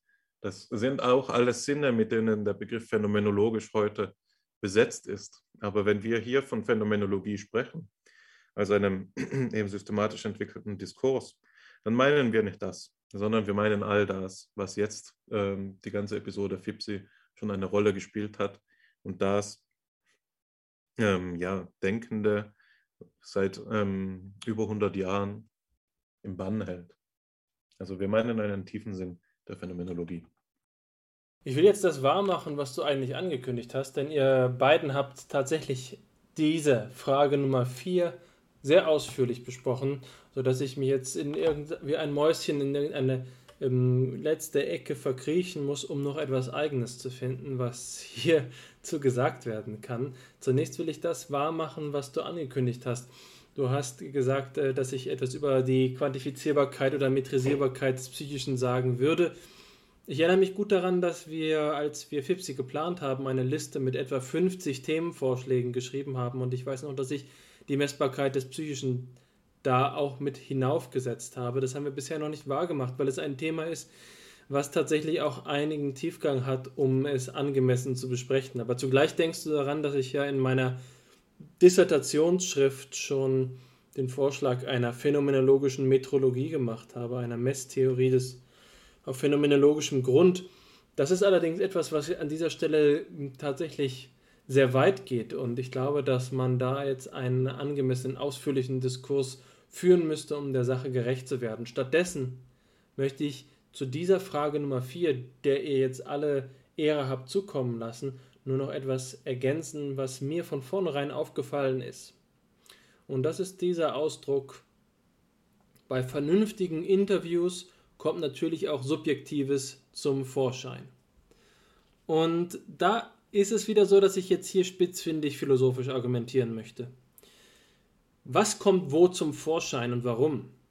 Man kann doch auch sagen, dass bei jeder anderen Gelegenheit des psychologischen Forschens entweder etwas Subjektives oder Objektives zum Vorschein kommt. Man kann sagen, in einem introspektiven Selbstbericht, sagen wir mal in einer psychoanalytischen Traumdeutung, kommt doch Objektives zum Vorschein. Man kann doch auch sagen, im FMAT kommt Subjektives zum Vorschein.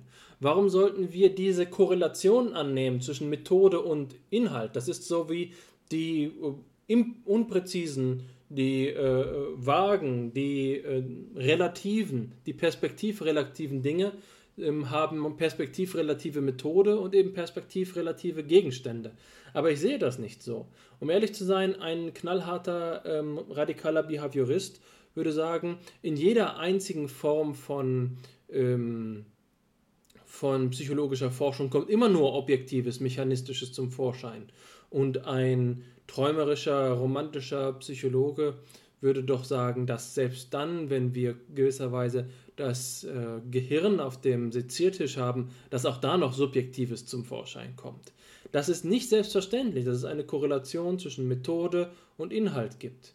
Und die Art und Weise, wie wir das interpretieren, ist oft gebahnt durch Erwartungshaltungen, die zum Beispiel kulturell und sozial vermittelt sind, aber nicht sachgerecht sind. Die entscheidende Frage ist also, auf welcher Ebene können wir feststellen, was hier sachgerecht ist, was dem, was dem Inhalt entspricht. Und das ist eine Frage, die ich der Phänomenologie überantworten wollen würde, weil es darum geht, was überhaupt erscheint. Deswegen ist ja dieses schöne Wörtchen Vorschein, äh, was hier in dem eben zitierten Satz ähm, oder Satzteil erwähnt worden ist, für mich zumindest so wichtig. Denn Schein ist eine Schlüsselvokabel der Phänomenologie, aber eben im doppelten Sinne. Und das findet man in Heideggers Sein und Zeit sehr schön dargestellt. Da gibt es eine Passage, in der Heidegger mindestens drei verschiedene Arten und Weisen über das Wort Phänomen zu sprechen unterscheidet. Nämlich als Schein, als Erscheinung und so weiter und so fort. Ähm, und was es bedeutet, dass etwas zum Vorschein kommt, ist auch wieder so etwas, da sprechen wir immer wieder in diesen Worten, aber wir sprechen selten über diese Worte. Denn uns fehlt auch die Perspektive, um das, was wir meinen, wenn wir zum Vorschein kommen oder bringen, sagen, selbst zu thematisieren. Und das ist eben die epistemische Macht, die ähm, epistemische Geltungsmacht der Phänomenologie über so etwas wie diese Beziehung, die ich gerade versucht habe darzustellen, nachzu, äh, nachzudenken. Und an dieser Stelle möchte ich zur letzten Frage, die wir jetzt mitgebracht haben, oder zum letzten Kommentarzusammenhang übergehen. Das ist nämlich ähm, eine Sammlung von Bonbons aus der Feder von Stefan Schleim, dem wir diesen ganzen äh, Kontext ja zu verdanken haben. Insofern bringen wir jetzt an der letzten Stelle ähm, unserem Gönner gewissermaßen, unserem Verbündeten aber auch ähm, noch etwas, äh, werden wir ihm noch etwas Ehre zuteil werden lassen, indem wir seine Gedanken zitieren. Und die erste Passage, die ich jetzt hier schnell verlese, ist ähm, aus dem Kommentar, auf den sich der vorherige Kommentar bezogen hat. Aber der verbleibende Teil des ursprünglichen Schleimschen Kommentars ist äh, lesenswert. Er sagt, Stefan sagt, den Phänomenologen und den Vertretern der introspektiven Methode hat man vorgeworfen, dass ihre Verfahren vage sind, also nicht zu konsistenten Ergebnissen führen. Jetzt sehen wir immer deutlicher, was zum Beispiel 20 Jahre FMRT-basierte Hirnforschung teils in Kombination mit anderen Verfahren gebracht haben. Und das sind für so gut wie alle Arten von psychischen Prozessen Aktivierungen, die sich vage über das ganze Gehirn verteilen. Und das bei harter Naturwissenschaft und Millionen schwerer Technologie. Wie viele phänomenologische Psychologen könnte man für den Preis von nur einem Hirnscanner einstellen? Darüber sollte man mal nachdenken. Und darauf folgt dann die Passage, die wir eben schon als Bestandteil des vorherigen Kommentars gesehen haben. Bevor ich das kommentiere, möchte ich allerdings noch eine zweite Passage vorlesen. Und hier haben wir auch noch einmal ähm, diejenige Passage, denjenigen, äh, diejenige Aussage mitgebracht, auf die sich dann die Antwort von Stefan bezieht. Das ist nämlich die Aussage, sehr knapp, die heutige Naturwissenschaft braucht kein bewusstes Erleben, um etwas messen zu können. Auch Roboter können dies. Und die Antwort, die ähm, also äh, auf eine so spitzen Kommentar, auf eine so spitze Aussage angemessen spitz auch antwortet oder vielleicht sogar schelmisch, ist so so. Wer liest denn bitte schön die Messergebnisse ab und wer baut und programmiert die Roboter? Sie kommen am Subjekt nicht vorbei. Diese, dieser äh, Komplex, dieser Standpunkt, der hier vertreten wird von Stefan Schleim, ähm, ist eben auch etwas, was die Perspektive begünstigt, die wir selbst in unserem ähm, Artikel bezogen haben. Äh, deswegen habe ich auch gerade von einem Verbündeten gesprochen. Und ich glaube, das mache ich nicht zu Unrecht. Also wir sehen hier auf der einen Seite, und ich glaube, das wird auf diese äh, auf diese letzten Zeilen, die wir hier mitgebracht haben, sehr deutlich. Auf der einen Seite eine ähm, Perspektive, eine im klassischen Sinne eine Weltanschauung, eine Art und Weise, die Welt zu betrachten, die von vornherein einen Optimismus gegenüber dem Nichtmenschlichen und Nichtgeistigen mitbringt. Und auf der anderen Seite haben wir es mit einer gewissen Apologie äh, des Menschen zu tun, mit einer Verteidigung des Menschen. Und damit beziehe ich mich unmittelbar auf einen Buchtitel von ähm, meinem geschätzten äh, Betreuer in der Doktorarbeit, meinem Doktorvater äh, Thomas Fuchs, der von der Verteidigung des Subjekts in einem seiner jüngsten Sammelbände gesprochen hat. Sie kommen am Subjekt nicht vorbei. Ich will jetzt hier anfangen mit meinem Kommentar die Naturwissenschaft braucht kein bewusstes Erleben. Das ist zwar etwas, was wir auf der einen Seite schon in der Besprechung der ersten beiden heutigen Zusammenhänge, Kommentarzusammenhänge thematisiert haben, weswegen ähm, ich hier nicht nochmal redundant werden möchte. Aber die Passage, die hier doch von Interesse ist, ist zu sagen, auch Roboter können dies. Und das ist dieses spannende Thema der künstlichen Intelligenz. Ist es tatsächlich so, dass wir einen Akt, eine, einen Vollzug des Messens als Messen bestimmen können, ohne dass wir Bewusstsein voraussetzen. Und da muss man doch sehr genau darauf achten, was man damit meint, wenn man messen, äh, wenn man äh, messen sagt. Und das ist das, was hier Stefan auch nahelegt. Er sagt, wer liest Messergebnisse ab? Und das ist das Spannende, was wir hier haben. Ähm, ich habe ja gerade in meinem Kommentar zum letzten Zusammenhang gesagt, wir haben das Subjektive und das Objektive, das gleichermaßen zum Vorschein kommen kann. Und auch hier scheint mir das genau so zu sein. Der ursprüngliche Kommentar stellt sich womöglich, ich mutmaße jetzt, unter Messen so etwas vor wie, ähm, dass ein Ereignis stattfindet und dann ein zweites Ereignis dieses erste Ereignis abbildet.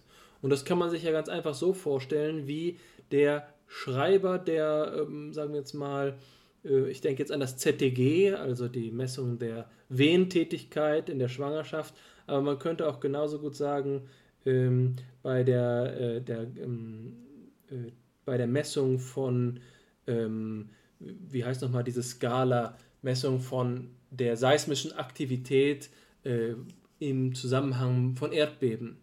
Ähm, das fällt euch sicherlich gleich ein oder mir, während ich jetzt noch spreche. In diesem Zusammenhang könnte man sagen, das Gerät, das dort steht, misst doch. So. Aber was heißt denn nun wirklich messen? Messen, und das ist das, was Stefan nahelegt, heißt zugleich, dass Messungen in einem bedeutungsvollen Zusammenhang stehen, insofern als sie nicht einfach nur eine Verlängerung des Ereignisses sind. Man könnte ja sagen, wir stellen uns jetzt eine kausale Kette vor. Das Ursprungsereignis ist und das stelle ich mir jetzt wie so eine Dominokette vor. Das Ursprungsereignis ist die tektonische Aktivität ähm, der Erde. Jetzt fällt die erste Geschichte um, es ereignet sich wieder etwas. Das war jetzt aber die Messung. Ja, es fällt der erste Dominostein, Dominostein um, dann fällt der zweite Dominostein um und all das sind doch Messungen der ursprünglichen Aktivität. Ist Messung tatsächlich nichts weiter als eine Kette von Ereignissen? Nein. Wenn ähm, der, das ZTG die Venenaktivität misst, dann ist das Besondere dabei, dass das ursprünglich organische Ereignis in einen symbolischen Zusammenhang überführt wird. Und deswegen sprechen wir, auch wenn wir in der Psychologie von Messung sprechen, in der Art und Weise, wie es die Kognitivisten und Operationalisten tun, indem wir sagen, es handelt sich um eine Funktion, um eine mathematische Abbildung eines empirischen Relativs auf ein numerisches Relativ. Und das Wesen des Numerischen ist eben nicht zu verstehen, ohne dass wir uns darauf besinnen, was es überhaupt heißt, zu symbolisieren. Das Messen ist nicht die Kette der Dominosteinereignisse, sondern das folgende Medium, in dem das Ereignis nun ähm, sich fortpflanzt, ist eines, das anschlussfähig für geistige Operationen ist. Jetzt könnte man sich aber auf den ersten Standpunkt zurückziehen und sagen, naja gut, vielleicht sind diese geistigen Operationen eben doch auch nur wieder Do Dominosteine. Die Ebene, auf der wir verhandeln können, welcher Natur diese verschiedenen Sphären sind, ist die phänomenologische. Wir können sagen, das sind alles Dominosteine, aber wir sagen es aus einem apodiktischen Anspruch heraus zu behaupten, wir wüssten, wie das alles abläuft. Tatsächlich ist es aber so, dass wir keine Gewissheit darüber haben, welcher Natur diese verschiedenen Zusammenhänge sind. Und in dem Moment, in dem wir also ein bedeutungsvolles, kontextuelles, in menschlichen Sinnstrukturen erfahrbares Messergebnis haben, haben wir auch einen Zusammenhang gewechselt, sodass es eigentlich nicht mehr denkbar ist, das Messergebnis ohne diesen Zusammenhang oder die, das Messereignis ohne diesen Zusammenhangwechsel zu bestimmen. Das möchte ich hier einfach sagen. Man muss sich darauf besinnen, was es wirklich bedeutet, wenn wir darüber sprechen, dass eine Messung stattfindet. Das, was der ursprüngliche Kommentar hier macht, ist einen radikalen Reduktionismus durchzuführen. Und das kann gut begründet sein.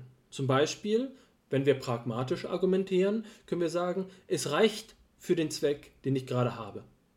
Aber in, in erkenntnistheoretischer Perspektive können wir uns nicht einfach ohne weiteres auf einen pragmatischen Standpunkt zurückziehen. Manchmal ist es eben nicht so, dass wir die Angemessenheit unserer Beschreibungen davon abhängig machen, welchen Zweck es erfüllt, sondern manchmal geht es um Wahrhaftigkeit. Und Wahrhaftigkeit muss das ganze Phänomen berücksichtigen.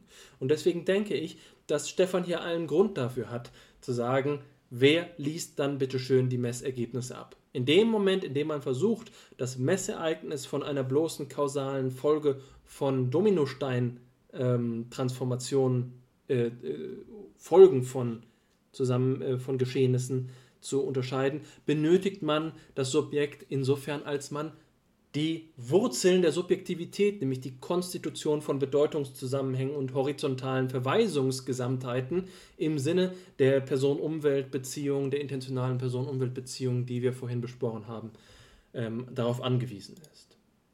Das ist etwas, was mir zu diesen Kommentaren einfällt. Ich bin mir sicher, dass ihr auch etwas zu, den, zu der ersten äh, Aussage von äh, Stefan zu sagen haben werdet. Ich werde an dieser Stelle meine, ähm, meine Interaktion mit der Kommentarspalte zu unserem gemeinsamen Artikel erst einmal ruhen lassen und freue mich, dass ihr hier meine letzten Kommentare noch einmal ergänzt. Ja, vielen Dank für deine Ausführungen, Alexander. Ich möchte keine Versprechung darüber machen, wie lange ich sprechen werde, aber ich habe die, die Hoffnung, die Vermutung, dass es diesmal kürzer sein könnte. Ja, aber versprochen habe ich es nicht. Ähm, ein wichtiger Punkt, der mir hier aufzuscheinen äh, scheint, jenseits der sachlichen Gründe, wie du sie nun besprochen hast, über das Wesen von Messung und Symbolisierung, ist, dass Stefan Schleim hier einen breiteren wissenschaftspolitischen Kontext auch öffnet. Also ich nehme diese Frage sehr ernst, die er hier stellt. Wie viele phänomenologische Psychologen könnte man für den Preis von nur einem Gehirnscanner einstellen? Das ähm, fragt Stefan Schleim und ähm, ver verweist eben damit darauf, dass das sehr reale ökonomische Entscheidungen sind, die da gefällt werden, in Abhängigkeit von all dem, was wir jetzt besprochen haben und eben auch in Abhängigkeit von gewissen, im positiven Jasperschen Sinn, weltanschaulichen Zusammenhängen. Also da, immer dann, wenn die Mittelgeber solche äh, Einstellungen glauben, wie das, das Bewusstseinsproblem vorläufiger Natur ist und grundsätzlich durch eine fortschreitende Neurowissenschaft behoben werden könnte, so wie das beispielsweise für die 90er Jahre die sogenannte Dekade des Gehirns besonders auszeichnend war, werden besonders viele Mittel in die Unterstützung eben dieser Neurowissenschaften fließen. Und nun ist es so, dass das äh, Jahresgehalt eines phänomenologischen Psychologen ähm, schwer zu ermitteln ist, da es ihn erst einmal geben müsste. Ähm, und die phänomenologische Psychologie im deutschsprachigen Raum zumindest ist institutionell nicht nur kaum vorhanden, sondern geradewegs gar nicht vorhanden und ist etwas, das erst im Entstehen ist, im Wiedergegründet werden das ist ja gerade das Projekt, dem vor allen Dingen du, Alexander, ähm, in dem du dich schon verdient gemacht hast und dem wir uns hier auch gemeinsam mit verschrieben haben. Ähm, und darin drückt sich, das argumentiere ich jetzt einmal frei nach Axel Honneth und ähm, seiner Dissertationsschrift, der Kampf um Anerkennung, in dieser Art verschiedene Forschungen, die weltanschaulichen Gehalt auch ausdrücken, Mittel zuzuordnen, drückt sich eben auch eine unterschiedliche Anerkennung aus. Neurowissenschaften würden in diesem Belang, in diesem Beispiel jetzt besonders anerkannt davon kommen, wohingegen die phänomenologische Psychologie kaum Anerkennung findet und dadurch eben auch ähm, kaum eine Lebensgrundlage vorhanden ist für phänomenologische Psychologen, die diesen Zusammenhang allererst ändern wollen.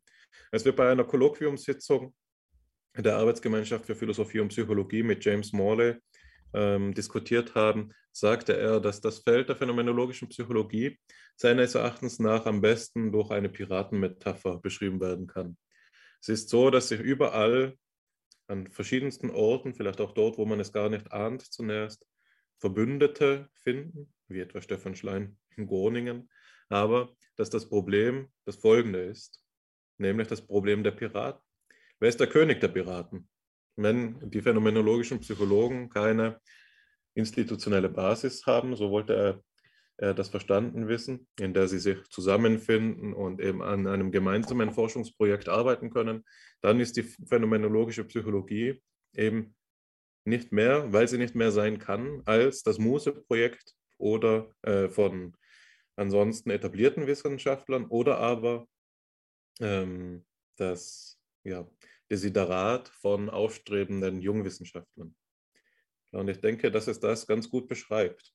Ähm, ich glaube nicht, äh, dass es äh, weit hergeholt ist, zu sagen, dass sich viele Forschende gerade nach der Emeritierung diesen allgemeineren philosophischen Zusammenhängen widmen, wenn sie erst in der äh, Psychologie tätig waren, eben auch empirisch, experimentell tätig waren. Ich glaube ebenso, dass es nicht weit hergeholt ist, zu sagen, dass die phänomenologische Psychologie ein Projekt ist, das zu einem guten Teil von Jugendwissenschaftlern getragen wird. Dafür nehme ich uns einfach mal als symptomatisch. So, Alexander, du hast das Ganze beendet mit einer Ehrerbietung an ähm, Stefan Schleim. Dem möchte ich mich gerne anschließen. Äh, nicht nur in einer Ehrerbietung, die sich darin ausdrückt, dass er hier an letzter Stelle noch einmal diskutiert wird in seinen Gedanken, sondern ich möchte auch inhaltlich auf das eingehen, was sein Schlusswort ist, nämlich, Zitat, Sie kommen am Subjekt nicht vorbei. Sie kommen am Subjekt nicht vorbei, das bedeutet für mich eine, einen Kulminationspunkt alles dessen, was wir bislang diskutiert haben und ein Bewusstsein desjenigen Zusammenhangs, der das Bewusstseinsproblem überhaupt ausmacht. Das ist vielleicht auch etwas, das wir, wenn wir etwas pädagogischer verfahren werden, an den Anfang der heutigen Episode gestellt hätten. Aber ich möchte es jetzt hier im Sinne eines, eben, wie gesagt, Kulminationspunktes, eines runden Abschlusses ähm, ans Ende stellen, nämlich Chalmers klassische Formulierung des Bewusstseinsproblems, das auf etwas Ähnliches hinausläuft wie das, was hier Stefan Schleim eben ausgedrückt hat. Chalmers schreibt, The hard problem of consciousness is the problem of experience. When we think and perceive, there is a whir of information processing, but there is also a subjective aspect. As Nagel has put it, there is something it's like to be a conscious organism. The subjective aspect is experience. When we see, for example, we experience visual sensations. The felt quality of redness, the experience of dark and light, the quality of depth in a visual field. What unites all of these states is that there is something it's like to be in them. All of them are states of experience. Dieses denkwürdige und viel kommentierte und diskutierte Zitat weist für mich zwei Stellen auf, an denen ich kurz verweilen möchte. Die erste ist die Eingangsformulierung, dass das harte Problem, das Bewusstseinsproblem, das Problem der Erfahrung ist. Das muss man sich auf der Zunge zergehen lassen, denn die Erfahrung ist zugleich das, das für viele das am unproblematischste äh, überhaupt ist. Wohingegen es sich aus der Perspektive der Philosophie, in diesem Fall der analytischen Philosophie, eben als das Problematischste herausstellt. Hier scheint es sich gerade so darzustellen, dass wir alles Mögliche über das Gehirn und das, den Organismus des Menschen wissen, aber nicht einmal das Geringste über die Verbindung von dem, was wir da wissen, durch die Wissenschaft, zu dem, was wir Tag ein, Tag aus erleben. Es ist ja gerade das harte Problem des Bewusstseins, weil wir nicht einmal grundsätzlich dazu in der Lage wären, einen Ansatz zu skizzieren, wie wir mit bekannten und gesicherten Mitteln dieses Bewusstseinsproblem auflösen könnten. Und wenn er jetzt aber im Schlusssatz des Zitates sagt, das ist der zweite Punkt, auf den ich hinaus will, dass dasjenige, was all diese Erfahrungen vereint, es ist, dass es etwas gibt, wie es sich anfühlt, in ihnen zu sein, oder dass es etwas gibt, wie es ist, sie zu erleben, dann sagt er, dass das, was Stefan Schleim eben auch sagt, gilt, Subjekt im Hintergrund alles dessen steht. Nicht wahr? Es gibt diesen einheitlichen Grund der Erfahrung, den wir Bewusstsein auch nennen, in dem sich ähm, die Einheit dessen konstituiert, das nicht erklärt werden kann durch den naturwissenschaftlichen Weg. Die Phänomenologie, das haben wir argumentiert in unserem Aufsatz zu dritt, ist nun der Diskurs, der die Grundbegriffe dieses Problems allererst neu ordnen möchte. Hier wird allererst neu verhandelt, was Bewusstsein heißen kann, was Erfahrung heißen kann und was der Erkenntnisanspruch der Naturwissenschaft ist und was die erkenntnistheoretische Grundlage der Naturwissenschaft ist.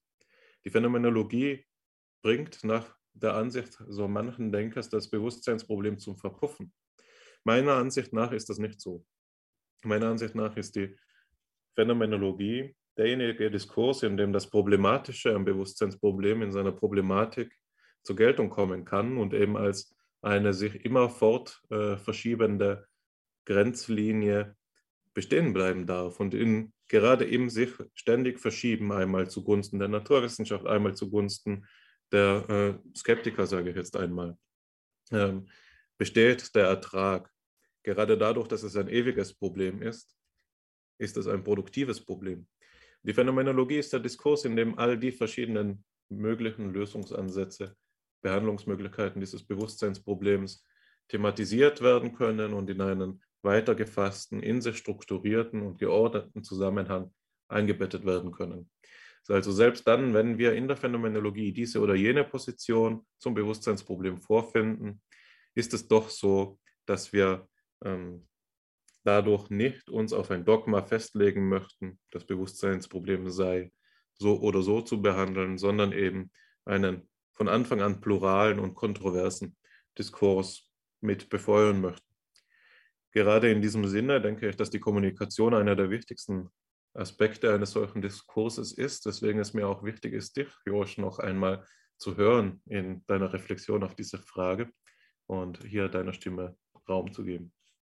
Ja, wir haben ähm, jetzt schon viel, äh, es ist jetzt schon viel gesagt worden zu Stefans Ausführungen und wir haben gesehen, dass äh, wir auch von den unterschiedlichen Kommentaren wieder in dieselben oder ähnliche Probleme kommen, auch über ähnliche Figuren. Ähm, das weist meiner Meinung nach auf die Dringlichkeit dieser Fragen hin. Ähm, und wir haben, also ich finde es auch interessant, dass wir unterschiedlichste Positionen gesehen haben. Wir haben ähm, eine Position, Stefan Schleims Position, der, die der unserigen sehr nahe ist. Und wir sehen, wir kommen auf die Reflexion darüber, dass die Phänomenologie der Grundlagendiskurs schlechthin ist.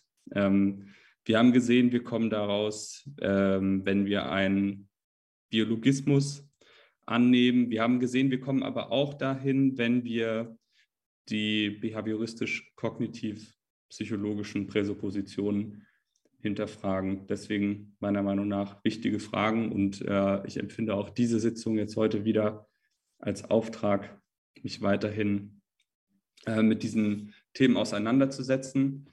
Ähm, vielleicht äh, ein Punkt, den ich noch assoziiere zu dem zu der Stelle den Phänomenologen und den Vertretern der introspektiven Methode hat man vorgeworfen, dass ihre Verfahren vage sind, also nicht zu konsistenten Ergebnissen führen.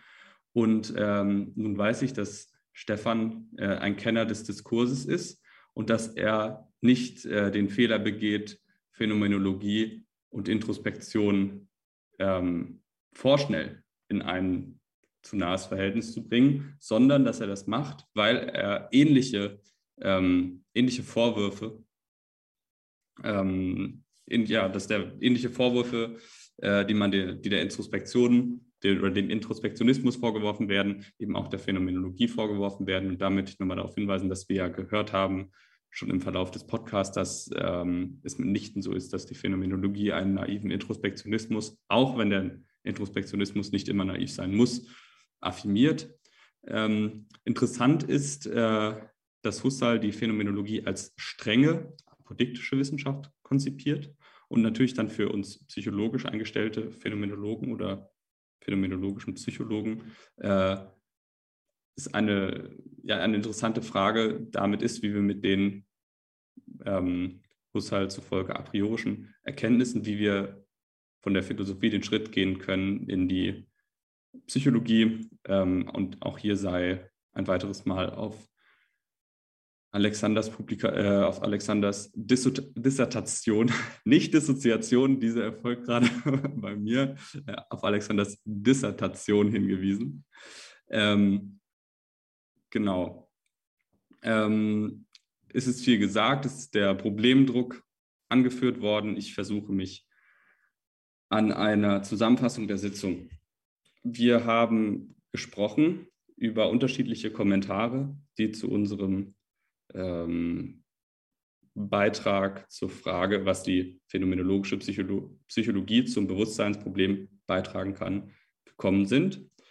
Und ähm, wir haben uns zunächst einer Position gewidmet, die die Phänomenologie im höchsten Maße kritisch sieht und äh, davon ausgeht, dass die Phänomenologie zum Scheitern verurteilt ist. Wir haben gezeigt, dass diese Position selbst Voraussetzungen macht, die, es, die man nicht ohne weiteres mitgehen muss, sind da unter anderem auf äh, Descartes und Heidegger gesprochen zu kommen, äh, gekommen in ähm, geschichtlicher Perspektive, die aber ja immer auch eine systematische Perspektive ist. Wir sind beispielsweise darauf zu sprechen gekommen, dass der Begriff des Reizes als ein Beispiel für eine ähm, erwähnte Präsupposition meistens oder oftmals dem äh, einer Dichotomie oder dem einem Denken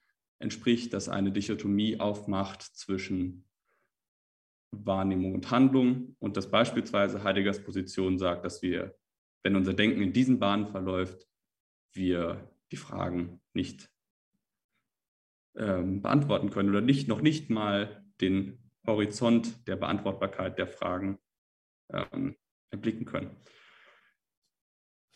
Ähm, Danach haben wir eine sehr ähm, eine Position angeschaut, die ihre Präsupposition im höchsten Maße explizit gemacht hat und ähm, sind da etwa auf die, haben dann reflektiert auf die in dieser Frage ähm, vom ähm, operativ verwendeten Begriffe Welt, Ding und Realität und sind auf die Frage nach dem Status der Einheit gekommen ist äh, und haben aufgezeigt, dass der Diskurs über Einheit ähm, aus einer phänomenologischen Perspektive unserer Meinung nach geführt werden muss.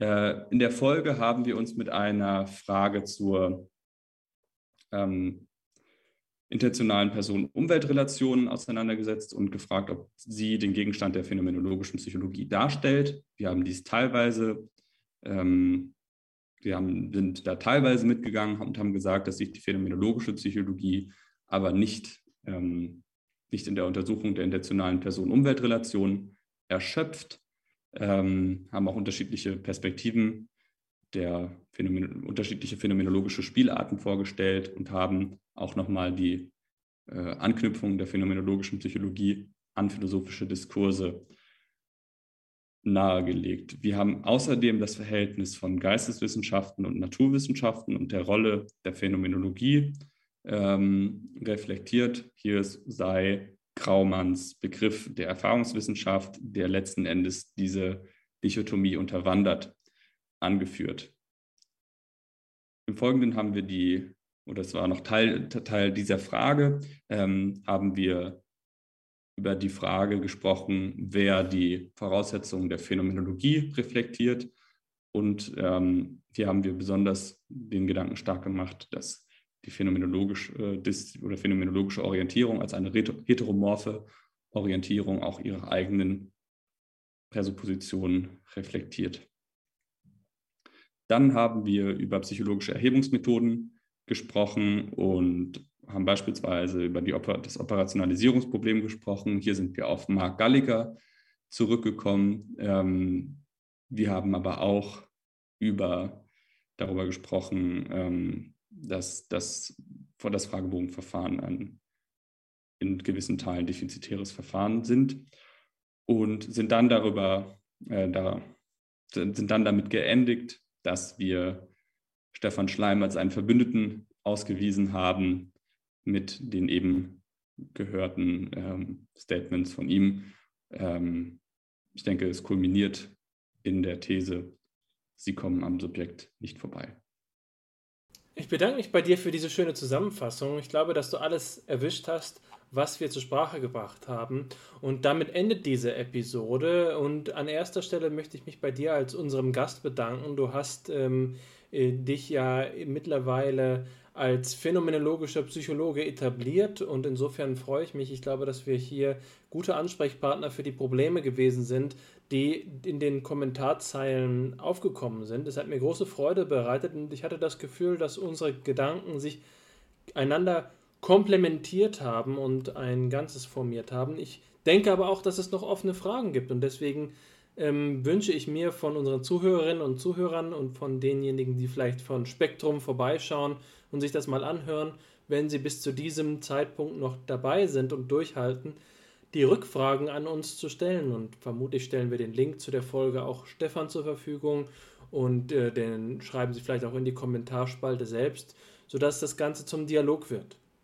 Hm, dann möchte ich mich natürlich auch bei den Zuhörerinnen und Zuhörern bedanken. Ähm, ich hoffe, dass die Fragen äh, und Antworten, die wir gestellt haben, für Sie Sinn ergeben haben. Und natürlich möchte ich mich bei meinem lieben Freund Hannes bedanken, der das Ganze mit mir hier durchgestanden hat. Ähm, die Fragen, die uns sozusagen jetzt in die Ecke drängen wollten. Ich glaube, wir haben es teilweise auch äh, geschafft, uns zur Wehr zu setzen. Und ähm, vielleicht steht jetzt jemand anderes in der Ecke oh, und darf gerne auch wieder herauskommen. So ist das nun mal in den Wissenschaften. Es geht hin und her und das ist das Schöne daran. In diesem Sinne wünsche ich allen ähm, eine gute Zeit und bis zum nächsten Mal. Äh, Hannes, wie siehst du das? Ja, es ist immer schwer, das haben wir jetzt auch schon etabliert, nach dem Abschied nochmal das Wort zu ergreifen. Bis zum nächsten Mal Cut. nee, also ich habe mich dem allen nur anzuschließen. Ich ähm, habe mich sehr gefreut, dass wir das heute zu dritt gemacht haben. Ich habe mich sehr, wirklich besonders über diese unverhoffte Gelegenheit gefreut, die Stefan uns geboten hat, bei Spektrum eben für unser Projekt einstehen zu dürfen. Das ist schon nochmal ein Sprung in der Öffentlichkeitswirksamkeit der Plattform. Das merken wir auch jetzt schon in der, Wieder in der Rücklaufstatistik bei FIPSI.